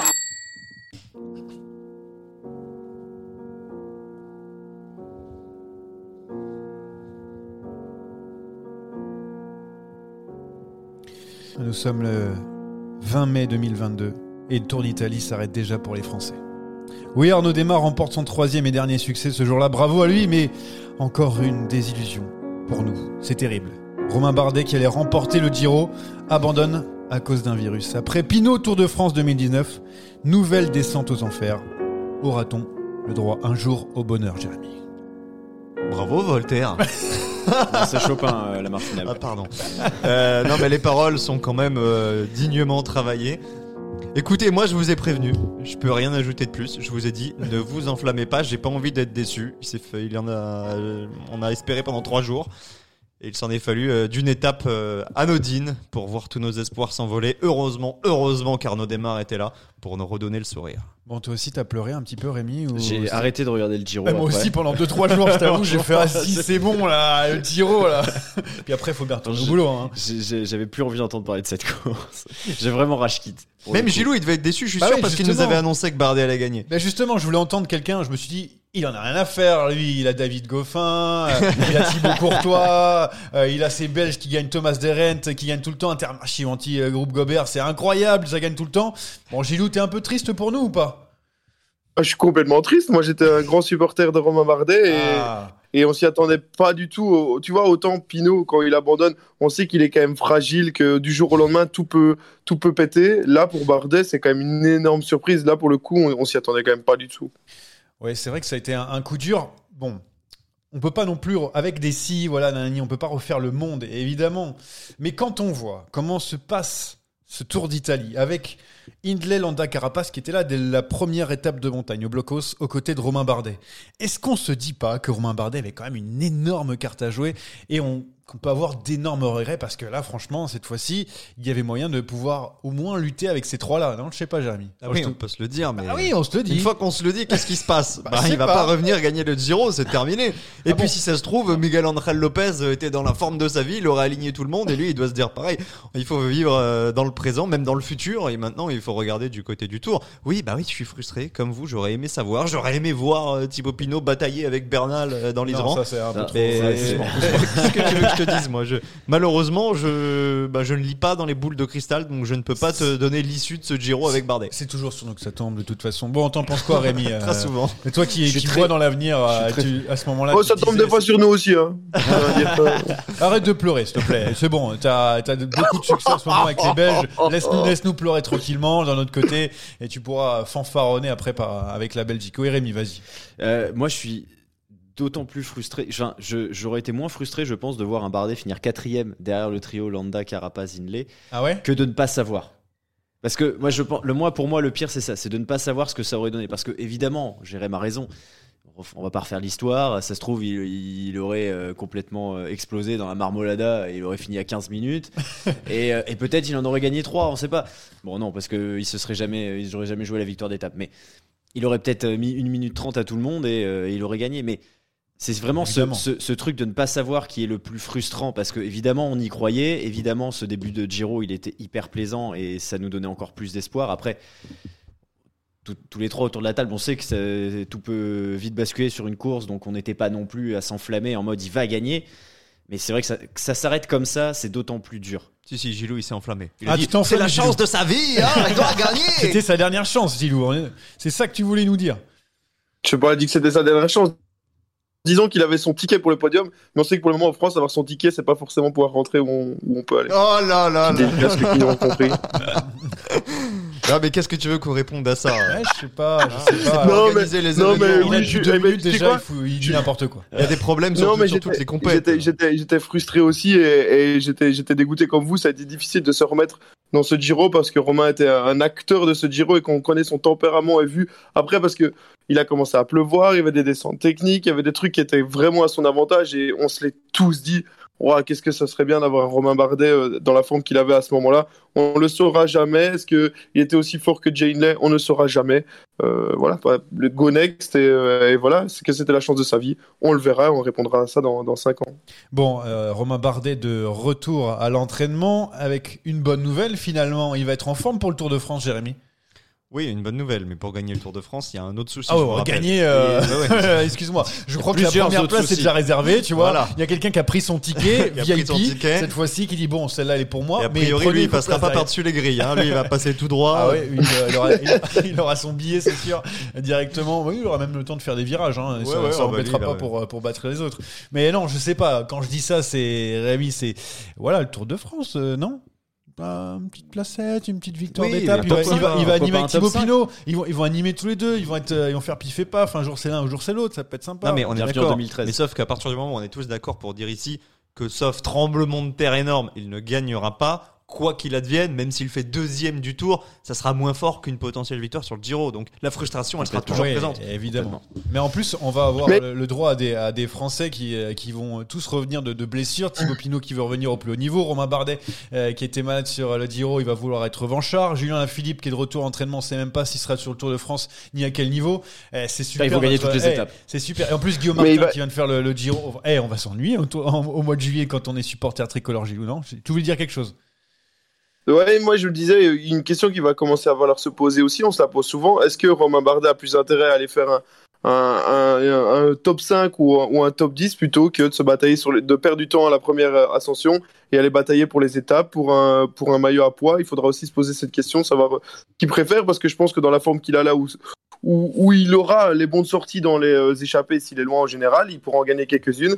Est-ce que euh, tu préfères être 5 ou 6 du tour ou aller gagner deux étapes? Il faudra se poser la question aussi du côté de, de son équipe DSM, qui n'est quand même pas l'équipe qui gagne la plus souvent. Oui, mais après, le, le billet, hein, le ticket pour le maillot à poids est déjà pris hein, par Thibaut Pinot. hein. C'est bon, ça aussi. Donc, on a le Ah, maillot jaune pour et le coup, euh, alors moi je suis d'accord avec Gilou sur euh. les étapes, beaucoup moins sur le maillot à poids, puis pour une simple et bonne raison. Non, c'est mais c'était une, une idée, Ouais. quoi. Ouais, c'est pour ça que je dis ça. Chacun son tour. fait, euh, le maillot à poids, bon, il a pas pas la prétention de devenir virant, qu'il a déjà plus le temps. Donc, euh, non, non, les étapes, pourquoi pas. Après, c'est vrai qu'un top 5, ben, quand tu as déjà été sur le podium, quand tu as déjà fait 2, tu as déjà fait 3. Est-ce que ça vaut pas le coup euh, d'aller euh, d'aller viser la Vuelta du coup? Ouais, mais il y aura quand même Pogacar. Ouais, parce que Ouais, Pogacar, il a ouais, dit mais- euh, ouais, finalement, Ouais. je, vais- je vais peut-être pas être très fatigué après le Tour de France. Du coup, bah, je, je renchaîne derrière Non, par la mais Vuelta. sportivement, on est d'accord. J'en ai marre de Roglic. euh. Sportivement, c'est vrai que Non, la mais- Vuelta, ça pourrait lui convenir, mais le problème, c'est qu'il aime pas forcément la chaleur, et puis que Ah, le le problème. sponsor, il va pousser pour que Bardet soit le français sur le Tour de France. Donc, tu peux pas aller non plus contre euh, la décision d'équipe. Non, non, mais bien sûr, bien sûr. Moi, je parle vraiment d'un point de vue Sportivement, ça se strictement, tient. strictement sportif. Euh, je serais très content de revoir Bardet sur un top 5 du tour et éventuellement gagner une ou deux étapes. Mais après, comme tu l'as dit, ce sera toujours plus frustrant, enfin, ce sera toujours moins, moins fort qu'une potentielle victoire sur le Giro et, et que le serait une victoire sur la Volta. Euh, ça ferait plaisir, oui, mais euh, je dis pas qu'on est blasé parce qu'on l'a déjà fait plusieurs fois, mais nous on aimerait bien une victoire sur un grand tour. hein. Il y a qu'un truc pour moi qui pourrait faire en sorte que sa saison, elle soit quasi aussi bonne, quasi, que s'il avait gagné le Giro, c'est s'il venait à gagner la Lombardie. Ça fera plaisir à Anthony qui n'est pas là, parce que c'est un monument qui, je pense, est dans ses cordes. Et on sait que c'est aussi parfois un coureur qui est à l'aise sur les courses d'un jour, comme fait. témoigne son ancien Liège et puis son, son, son mondial derrière euh, Valverde. C'est pas impossible avec la forme qu'il a. Après, est-ce que ça sera un objectif pour sa fin de saison? Je ne sais pas, mais c'est le, la seule victoire qui pourrait, selon moi, euh, l'amener quasiment aussi haut. La dernière parole pour euh, Gilou sur Romain Bardet. On passe ensuite à un autre Français. Bah, je n'ai rien d'autre à dire. Je suis complètement d'accord avec euh, ce que vous avez dit. Et, euh, et voilà, let's go Tour de France, on verra. Je ne saurais rien ajouter de plus. Ok, bon, alors, et on a aussi un, Français qui a été, lui, jusqu'au bout, mais qui a déçu aussi, euh, lui qui abandonne jamais d'ailleurs. Euh, il a terminé très loin de son objectif, c'est Guillaume Martin. Il voulait se rapprocher du top 5, il s'est plutôt rapproché du top 15. Malheureusement, euh, Guillaume Martin, qu'on a déjà eu ici d'ailleurs. On l'écoute, d'ailleurs, il est toujours très lucide hein, après sa désillusion. Je suis pas au niveau sur ce, ce Giro, j'ai du mal à me, à me l'expliquer, mais en tout cas c'est, un fait. Donc euh, donc c'est une vraie déception, c'est euh, de la frustration parce qu'il y a beaucoup de, sacrifices euh, derrière et, ouais, c'est dur à vivre. Et, je voudrais m'excuser auprès de, mes coéquipiers, de l'équipe, du, staff qui m'ont investi en moi, m'ont fait confiance et aujourd'hui j'ai pas j'ai pas assuré. Voilà, il n'a pas assuré Guillaume Martin. Bon, alors moi j'ai une question que je me pose. Il dit qu'il n'a pas été au niveau, etc. Et est-ce que c'est parce qu'il est à son niveau ou vraiment c'est une déception, Jérémy, tu, tu penses euh, globalement? Je sais pas si c'est une déception. Tu nous avais demandé il y a deux semaines si on le voyait dans Ouais. le top 5. Oui, bah, écoute, J'avais été assez pas- clair. Je t'avais dit s'il y avait il y a bien. pas euh, masse d'abandon devant, il sera pas dans le top 5. Par contre, je le voyais peut-être dans le top 10 parce que c'était sa volonté et c'était surtout sa façon de courir. Quand il s'est retrouvé dans les échappées, c'était pour reprendre du temps en vue du général. Il a jamais joué véritablement la victoire d'étape. C'était toujours celui qui en faisait un petit peu plus.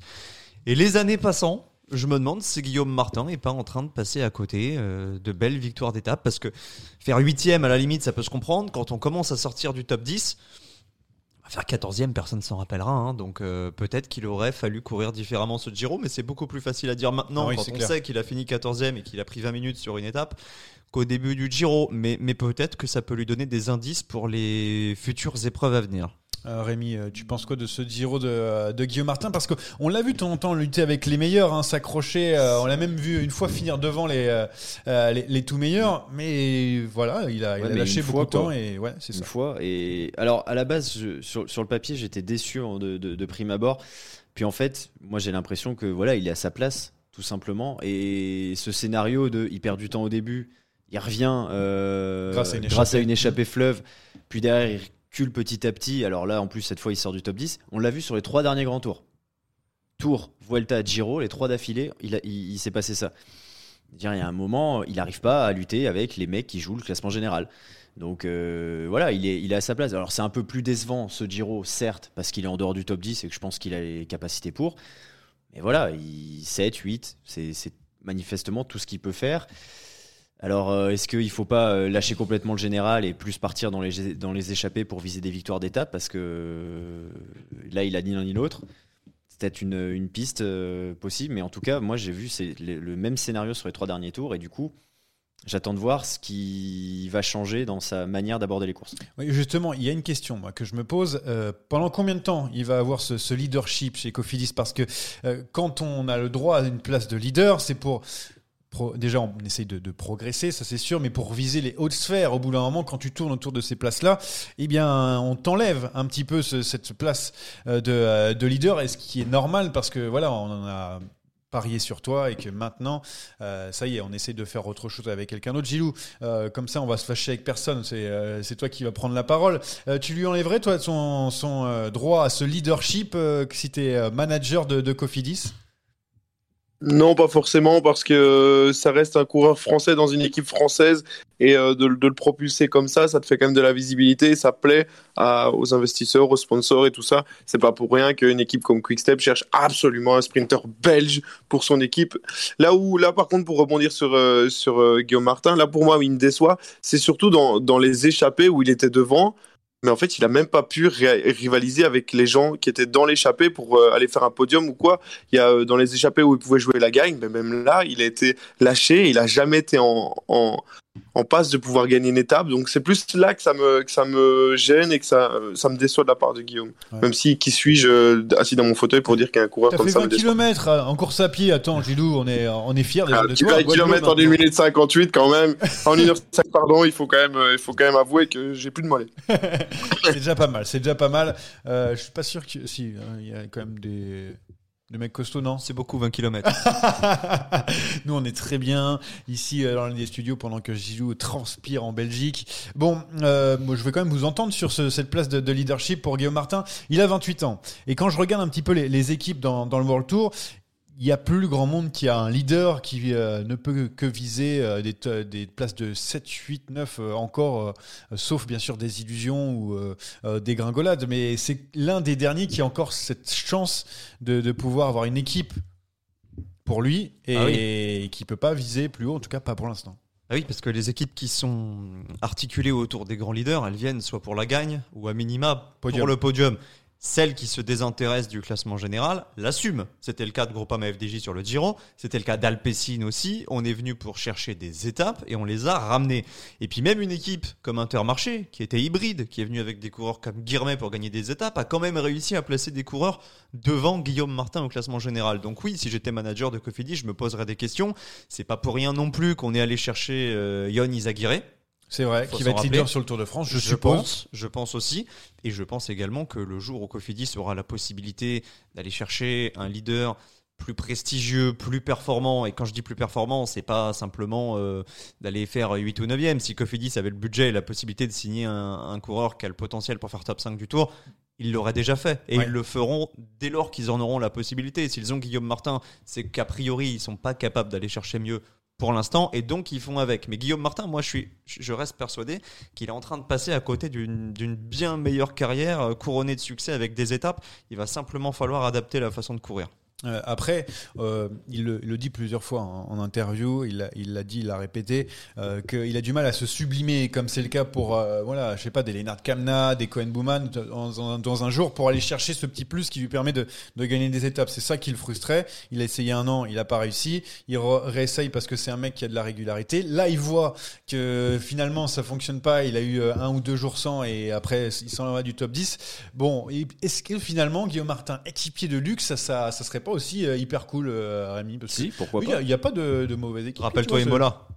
Oui, voilà. C'est Ouais, lui il qui a- il a- quasiment qui donne le titre Ah oui, sur bien un sûr, plateau. C'est hein. pour ça. Et, et franchement, euh, bah, c'est tout autant appréciable. Je sais que Course c'est difficile n'existe pour les pas. coureurs. Qu'est-ce qu'il y a, Gilles? Il dit que ça n'a pas existé cette course. Ah oui, d'accord. oui. Euh, je, je comprends. Non, je sais pas, équipier, euh, j'en Bah, sais rien, moi. c'est- euh, équipier d'un Jane Lay, par exemple, je dis Regarde. n'importe quoi. Bah tu non, vois, mais ça pourrait c'est être, ça. euh, Regarde, regarde l'équipe Labora aujourd'hui. Euh, Ah bah bon, oui. Jay Hindley qui gagne, mais à la base, il est équipier de, de Kelderman. Quand tu inverses les rôles, bah, ça reste euh, solide aussi. Euh, je, je compare pas euh, Guillaume Martin à, Jay Hindley ou, ou Wilco Kelderman, mais voilà, aujourd'hui, dans, les équipes qui jouent le classement général, tu as un grand leader et tu as quand même un ou deux mecs, la plupart du temps, il y a des exceptions, Pogacar en est une, euh, tu as un ou deux mecs qui sont capables de prendre le lead derrière. Roglic, il a Vingard derrière lui. Euh, euh, c'est, enfin voilà, on a, on a tout- toutes ces équipes qui ont, qui ont des, des- des- des lieutenants, des très bons lieutenants. Je vois pas pourquoi Guillaume Martin ne pourrait pas se mettre au service d'un grand leader. Maintenant, Il faut- Il faut l'accepter. alors il faut l'accepter. Bon, il l'a fait une fois sur un mondial, est-ce qu'il le ferait tout au long de trois semaines? Ça, c'est une question. Maintenant, où? Parce que Jérém l'a dit, aujourd'hui, t'as pas de leader chez Cofidis. Oui, vrai. Aguirre est là. Ouais, c'est pas. Enfin, c'est globalement du même niveau. niveau hein. similaire, Euh, assez similaire. Globalement, sur trois semaines, c'est la même chose. Donc, voilà, pour l'instant, il est, il est ce leader de facto. Cofidis est allé chercher pour ça, mais euh, il l'est parce qu'il n'y a, pas- y a pas mieux. Le jour où il y a mieux, bah, on, on verra ce que, ce que fait Guillaume Martin. Et, ou alors, euh, peut-être il partira pour, euh, pour être ce, ce lieutenant, mais euh, ce, sera, ce sera évidemment sa volonté. Ce sera peut-être même plus simple d'ailleurs de, de l'accepter si c'est si lui qui, qui part pour ça. Moi, je pense que ça peut être une solution et, et Un Jérémy bilan euh, super faudrait le, le, le voir plus gagner d'étapes. Pardon pour la, la Mais- petite audio en même temps. je Mais est-ce que, pas, est-ce, on leur dit, est-ce que, est-ce que Cofidis a, a de quoi euh, attirer un autre grand leader? On parle souvent d'attractivité des Ah, il y a clubs. plus que ce salaire en de NBA, en Viviani foot. déjà.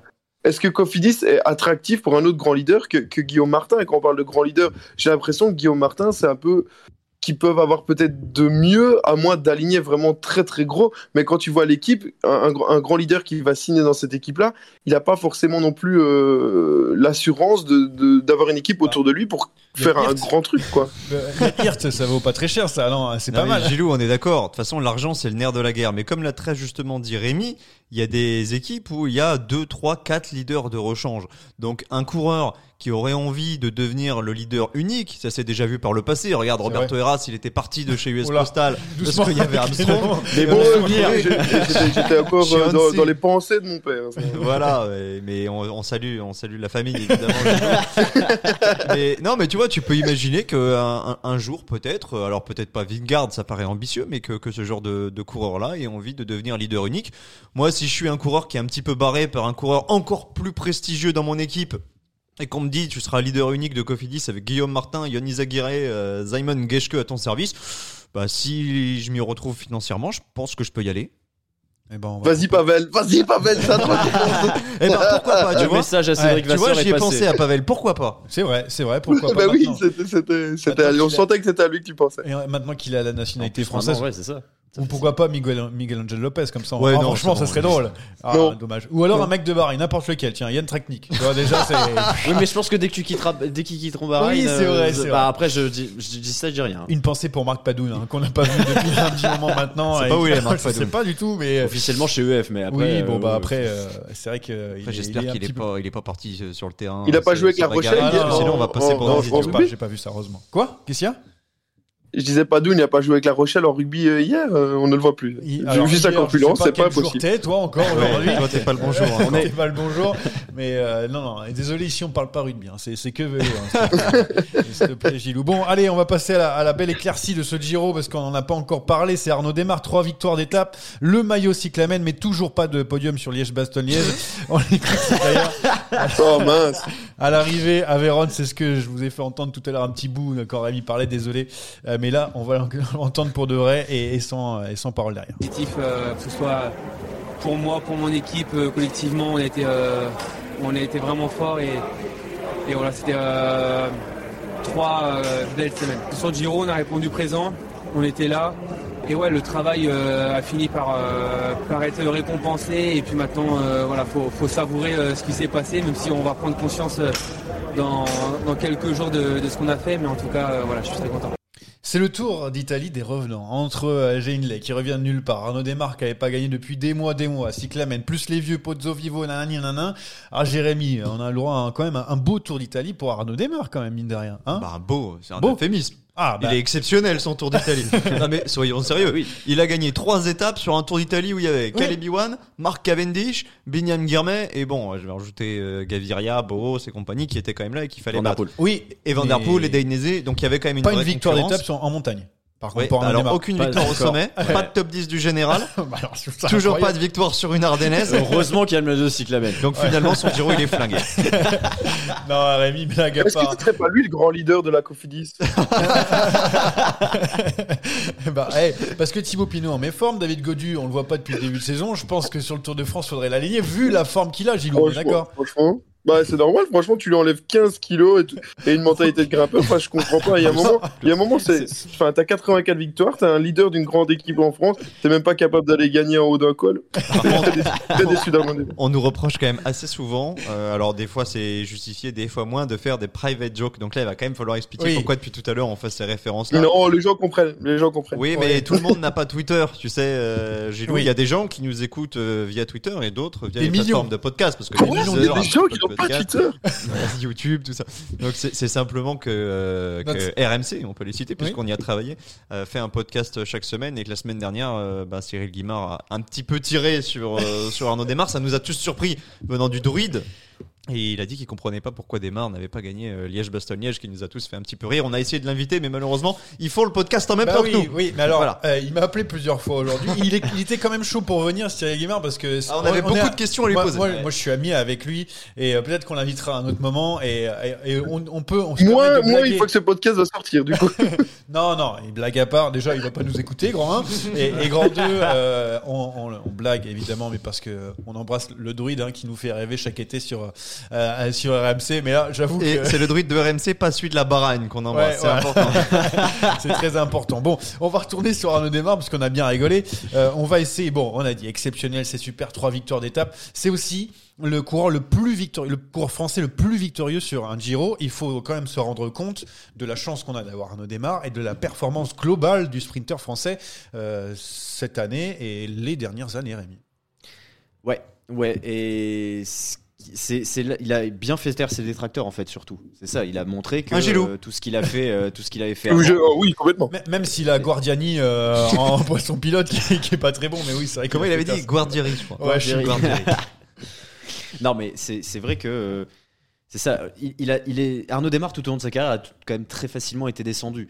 On a Ah bah longtemps oui. pointé son zéro sur le Tour de France, euh, sur le fait, le- la, la- la rivalité, le fait qu'il ait été préféré à Boigny par, euh, par Marc Madio et la FDJ. Mm. Il, a- il a souvent payé, il a souvent dû euh, vraiment beaucoup gagner pour, pour que on, on soit un peu plus tendre à son sujet. Euh, mais voilà, c'est l'un des meilleurs sprinteurs du monde. Il l'a prouvé. Alors oui, il y a eu des, an- des, des mois compliqués et l'année dernière, ça a été euh, indigne de son niveau. Mais on l'avait dit d'ailleurs avant le Giro, il suffisait pas de grand chose pour, euh, pour que ça lance la machine. Elle a, cette victoire, elle est arrivée très vite, elle est arrivée de, de manière magnifique et derrière, il a, il a enchaîné.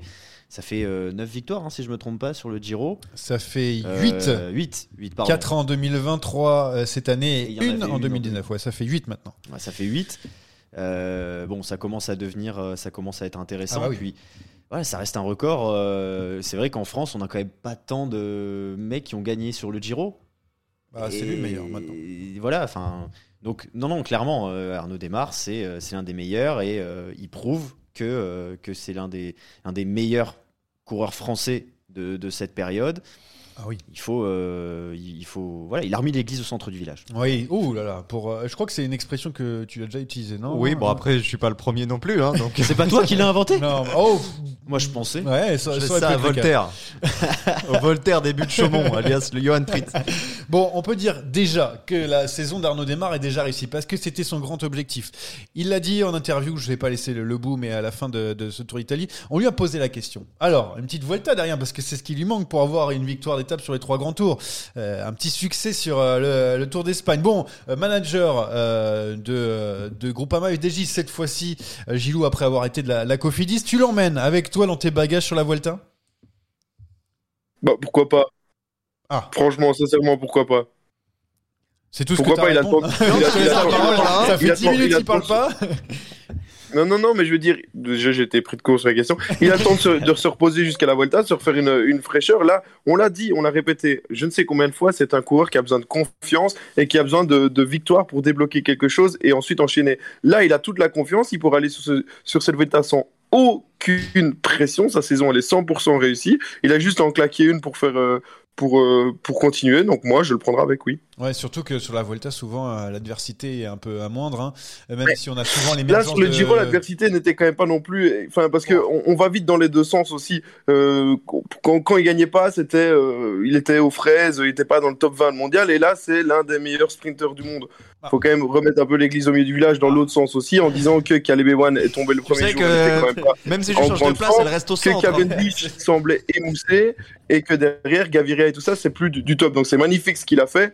Mais, euh, mais je pense que encore maintenant, si là, mais il était contre Jacobsen, Philipsen, Merlier et tous les autres, je suis pas sûr qu'il en gagnerait quatre. Voilà, mais il a gagné. Il faut lui faut rendre à César ce qui était à César. Oh mais n'allons pas trop vite dans les deux C'est sens, festival. dans le sens de dire il est aux fraises et de sens de dire maintenant c'est un des meilleurs sprinteurs du monde. Bon, bah C'est voilà. mon avis. C'est mon avis. Je ne vais pas vendre le droit de la l'ours, mais il gagnera le, le maillot de meilleur sprinter euh, sur le, la Vuelta. Ah, ouais, pourquoi pas. Alors, tu te- maintenant, il y a Primoz Roglic d'habitude qui, qui le récupère, étant donné qu'il fait top Oui, 3 c'est sur vrai que toutes sur les la étapes.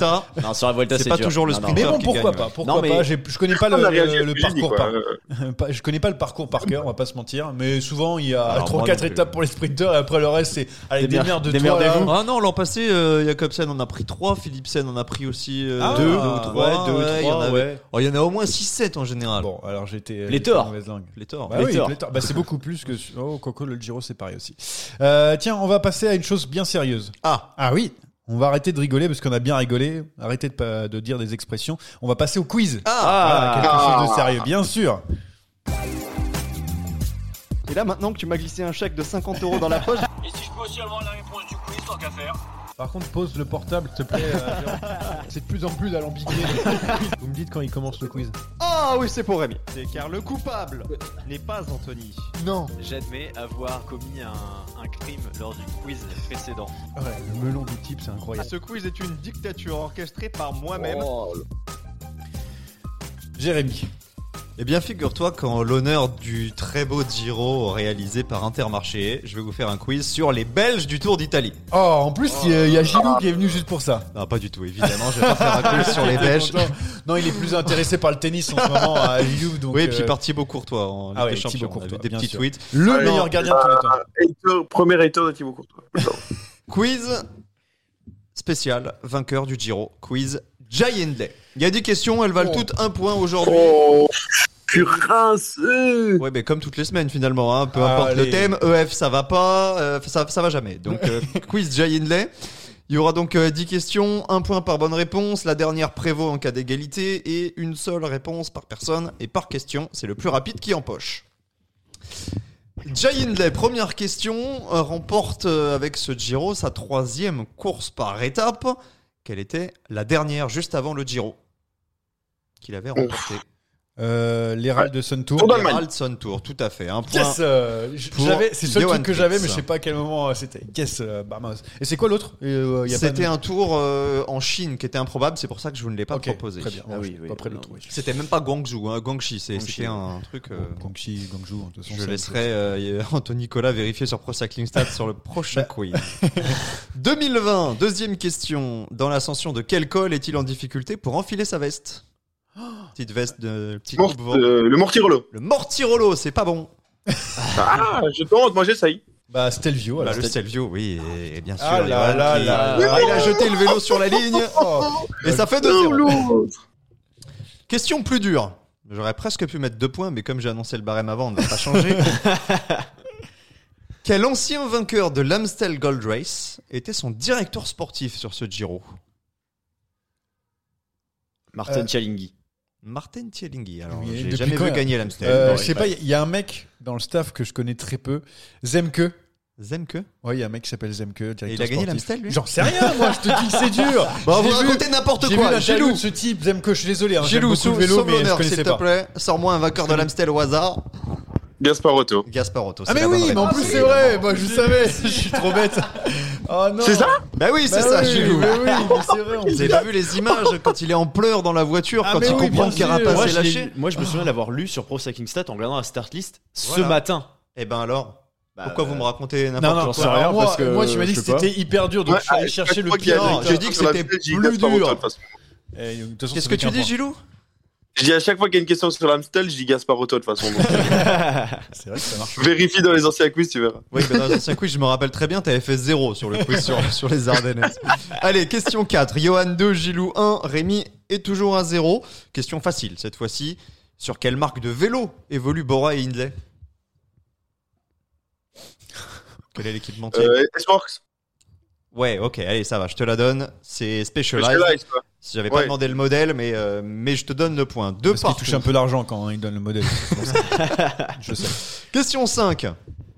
Avant ce Giro, donc avant la victoire de Jay Hindley, quel était le dernier Australien à être monté sur le podium d'un grand tour? Cadel Evans. Non. Ah, d'un grand. Richie Giro. Porte. Richie Porte, c'est pas bon. Non. Rémi? C'est pas Richie Porte. Le dernier Australien à Ah, être monté ah, sur le podium. Jack Bauer. Jack Bauer, c'est pas bon. C'est Jack Egg. C'est Jack Ah, Egg. Jack Egg, je suis con. Jack Bauer, il est néo-zélandais.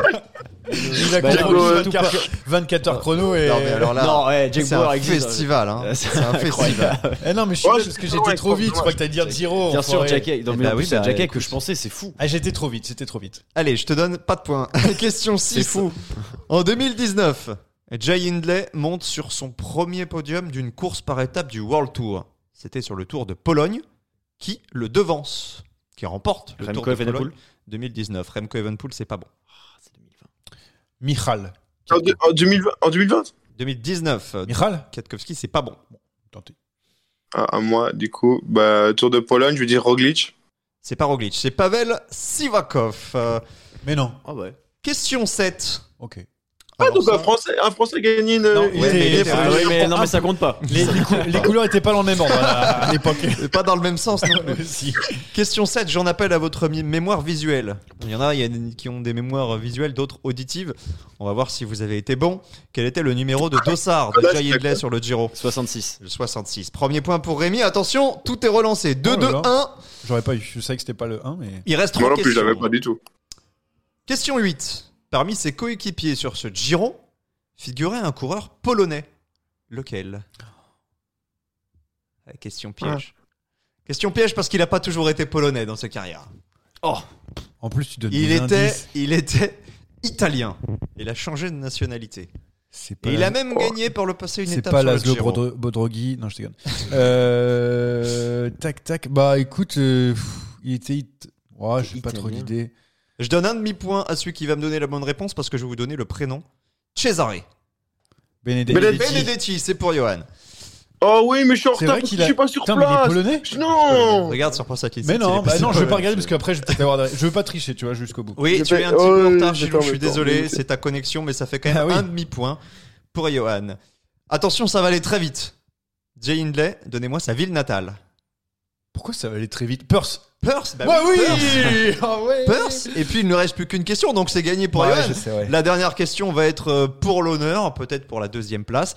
Dans quelle ville Jay Hindley avait-il perdu le maillot rose en 2020 au profit de Tao Milan. Milan, c'est euh, intégral Johan euh, Tritz, la victoire sans conteste. Je l'adore, je- Hindley, j'adore. Je trouve que c'est vraiment un coureur incroyable. Merci Tu parles, il lui cassait du sucre sur le dos l'année dernière, mais Ah. maintenant il l'adore. Alors, je suis pas si. Si. Je, fais partie de cela. Alors, qu'elle allait me sortir un, un magnéto. Regarde ce qu'avait dit Jérémy il y a un an.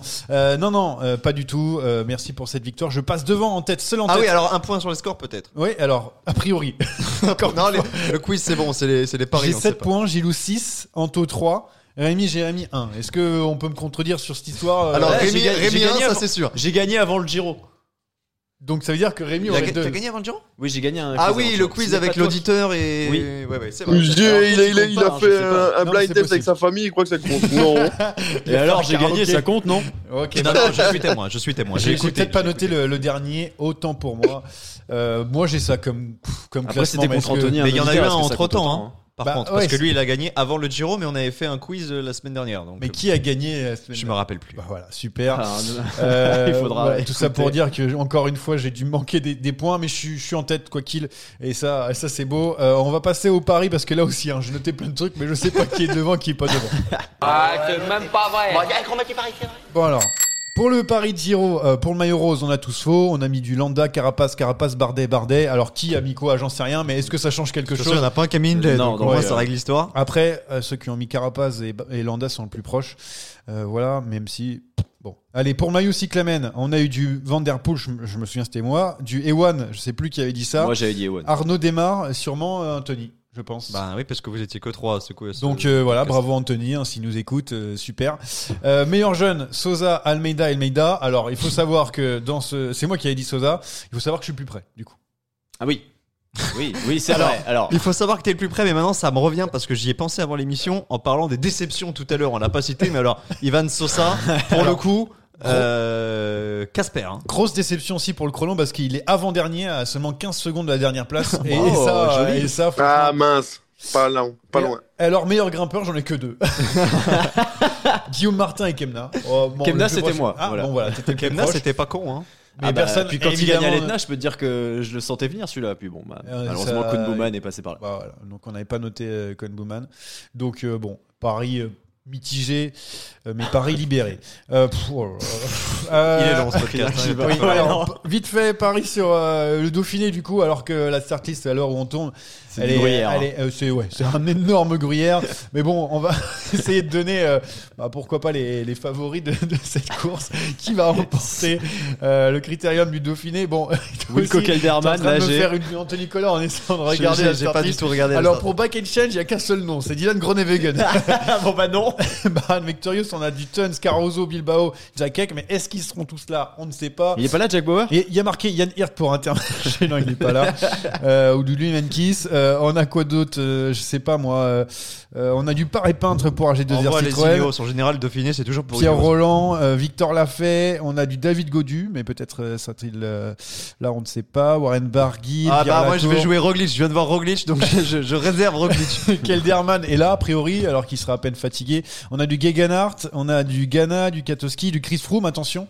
Euh, Lutsenko, euh, Van Aert. Roglic, Vingegaard, euh, Kruijswijk, Denis Lapoule. on est déjà sur Laporte. l'équipe du tour. hein. Alors, sur, euh, sur la Yumbo. Padoun est annoncé. Ah Marc Padoun est annoncé sur euh, cette course. Euh, McNulty, Maika, euh, Henrik Mas aussi. Et pour finir, on a aussi Tony Galopin, Kenny Ellison pour nos Français de la Trek Segafredo. Bon, dans tout ça, seront-ils là? On ne sait pas. Allez, on donne des noms. Henrik. Mas. Henrik Mas. Henrik Mas, il y a 30 km de chrono. T'as bien regardé le, t'as bien regardé le parcours. Ah, c'est sûr que moi, Henrik Mas, il va prendre ces 3 minutes-là, on le reverra plus derrière. Gilou, alors donne-nous, toi qui, qui parie tous les jours, là, donne-nous un truc. Le vert pour Van Aert.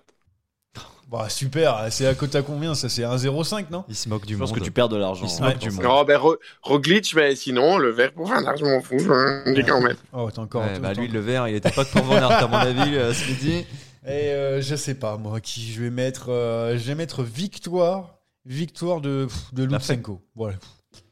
Je sais pas pourquoi. Victoire de Lutsenko. Finale Oui, ou oui, ou étape finale, Lutsenko qui Ah ouais. gagne. ouais, oh, j'avais donné. Ah bah, euh, bah, il sera peut-être pas là, donc. euh, Oui. Bon, voilà, je donne quelqu'un parce que pour le fun, même si Marc Padoun, on sait jamais sur un malentendu. Maillot de meilleur grimpeur. Maillot, bah, meilleur grimpeur et peut-être aussi maillot, euh, maillot vert pour, euh, pour Padoun, hein, parce que s'il gagne 4 étapes, Ah bah, c'est sûr. c'est sûr que c'est que c'est pour lui. Bon, euh, quelque chose de plus intéressant. euh, C'est pas fini encore, Non, parce qu'il y a on est à deux heures d'émission, Oui, là. je sais, match des coureurs. Non, ah, mais ouais. c'est très ah oui, mais a- c'est toi qui as gagné, c'est pour ça que tu veux le dire. Match des coureurs. Ah oui, match des coureurs. Le dernier, j'ai gagné parce que c'était sur la, le dernier coureur, euh, enfin le, le premier des coureurs, pardon, à euh, entre Mark Cavendish, Peter Seri et Van Lerberg. Euh, j'ai gagné, il a terminé 128e, Mark Cavendish 152, Peter Seri 154. Voilà, je suis le seul à avoir dit Van Lerberg. C'est super. Et là, maintenant, cette fois-ci pour la première étape. C'est un sprint normalement attendu Ah ouais. pour euh, le Dauphiné. Qui va terminer en premier entre les, les anciennes gloires, entre guillemets, Rafal Maïka, Pierre Roland et Chris Froome Ce jeu n'a aucun sens. tu, tu en as conscience quand même. Oui, oui, je sais. Rafal Maïka. Rafal Maïka Moi, pour Rémi, bien joué. Qu'est-ce qu'il dit, euh, Gilou? Je dis Maca aussi. Ah ouais. Ah, alors je note en même temps. Euh, donc Maïka. Alors se Il mouiller. Ah ouais, genre, euh, c'est qui Bon, moi je prendrais celui qui reste parce que là c'est vraiment la pièce hein, pour le moi, coup. moi, je dis, moi je dis c'est mon Froumi. Eh ben moi je joue Pierrot. Alors il n'y a rien à gagner, hein. évidemment. Ouais, bah, euh, encore une ça. fois. Euh, mais, mais on est là pour le fun avant tout. Et après, comme ça, on donne, un- on donne les, les résultats. Euh, je- Johan Triste de meilleure humeur quand il gagne le quiz. hein, quand même. Gilou, moi j'aimerais bien savoir ce que ça donne quand il gagne le quiz, mais ça fait que 3 ans qu'on organise les podcasts, donc il va falloir entendre un petit peu. Ah bah attends, attends, il... Giroud, il a quand même 6 points. J'ai- J'ai 6 points, qu'est-ce qu'il raconte lui? Attends, Jérémy est quand même sur du 100%. Ouais, il a c'est fait qu'un Bah, seul quiz. a- donc, euh. Donc, euh, mollo mollo J'ai hein, 6 sur points, les, les il me vanne. Bon, et ben c'est terminé après 4h45 Ah ouais, il d'émission. était long, celui-là. Et, et heureusement qu'on n'a pas eu Cyril Guimard parce que sinon on, avait pris pour euh, on avait pris un tunnel de 40 minutes là. Et je me Cyril. rappelle plus combien de temps on a fait sur la porte parce qu'on l'a enregistré il y a 6 mois, 2 jours. Et... Mais c'était long aussi, hein, il me semble. hein. Oui, je crois qu'on a bien fait 15 minutes. Donc au total, eh ben, fait- faites une sieste entre les deux. C'est comme, c'est comme le Tour de France. Pendant l'étape, faites une petite sieste, revenez après, euh, mettez en arrière. euh, voilà, prenez Attaque le temps. contre Nicolas. Non, mais avec Nicolas, c'est impo- impossible de faire une sieste. hein. Il gueule tellement que c'est c'est mort. Merci Gilou d'avoir euh, été là euh, sur euh, cette En retard, en retard. Je, vous- je Comme vous ai épargné, au moins je vous ai épargné de parler de Remco Evenepoel. Je pense qu'on en a peut-être gagné un petit quart d'heure aussi. Ah ouais, déjà c'est c'est pas mal. Euh, merci de nous suivre encore. Euh, émission euh, très longue mais très sympathique. Jérémy, au revoir. Merci. Oui, salut, salut. Et, et Rémi aussi. Au revoir. À bientôt peut-être. Euh, merci à tous. Euh, vous nous suivez Ciao. aussi sur les, les réseaux sociaux, machin truc et tout. Je le pas. Apple Podcast. Oui, oh, bah, tu connais par cœur. Allez, salut. S'est cassé. Il a même pas attendu le générique. Le mec s'est cassé à l'apéro. Allez, il est pas payé, il se barre. C'est un vrai fonctionnaire. Allez, ciao à tous. Merci.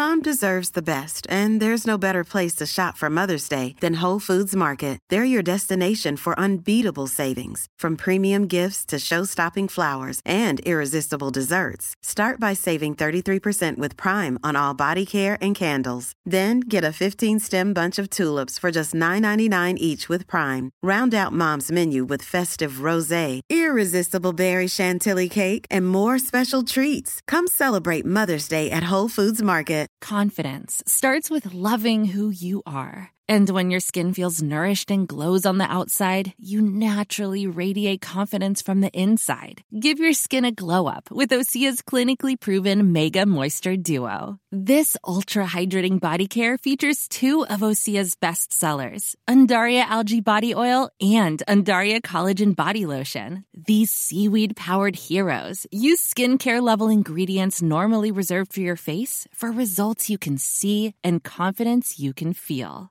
Osea has been making clean, clinically proven seaweed infused face and body care products for over 28 years. This luxurious skincare is vegan, cruelty free, and climate neutral certified, so you never have to choose between your values and your best skin. Glow from the inside out. Get 10% off your first order with code GLOW at OseaMalibu.com. That's O S E A Malibu.com code GLOW.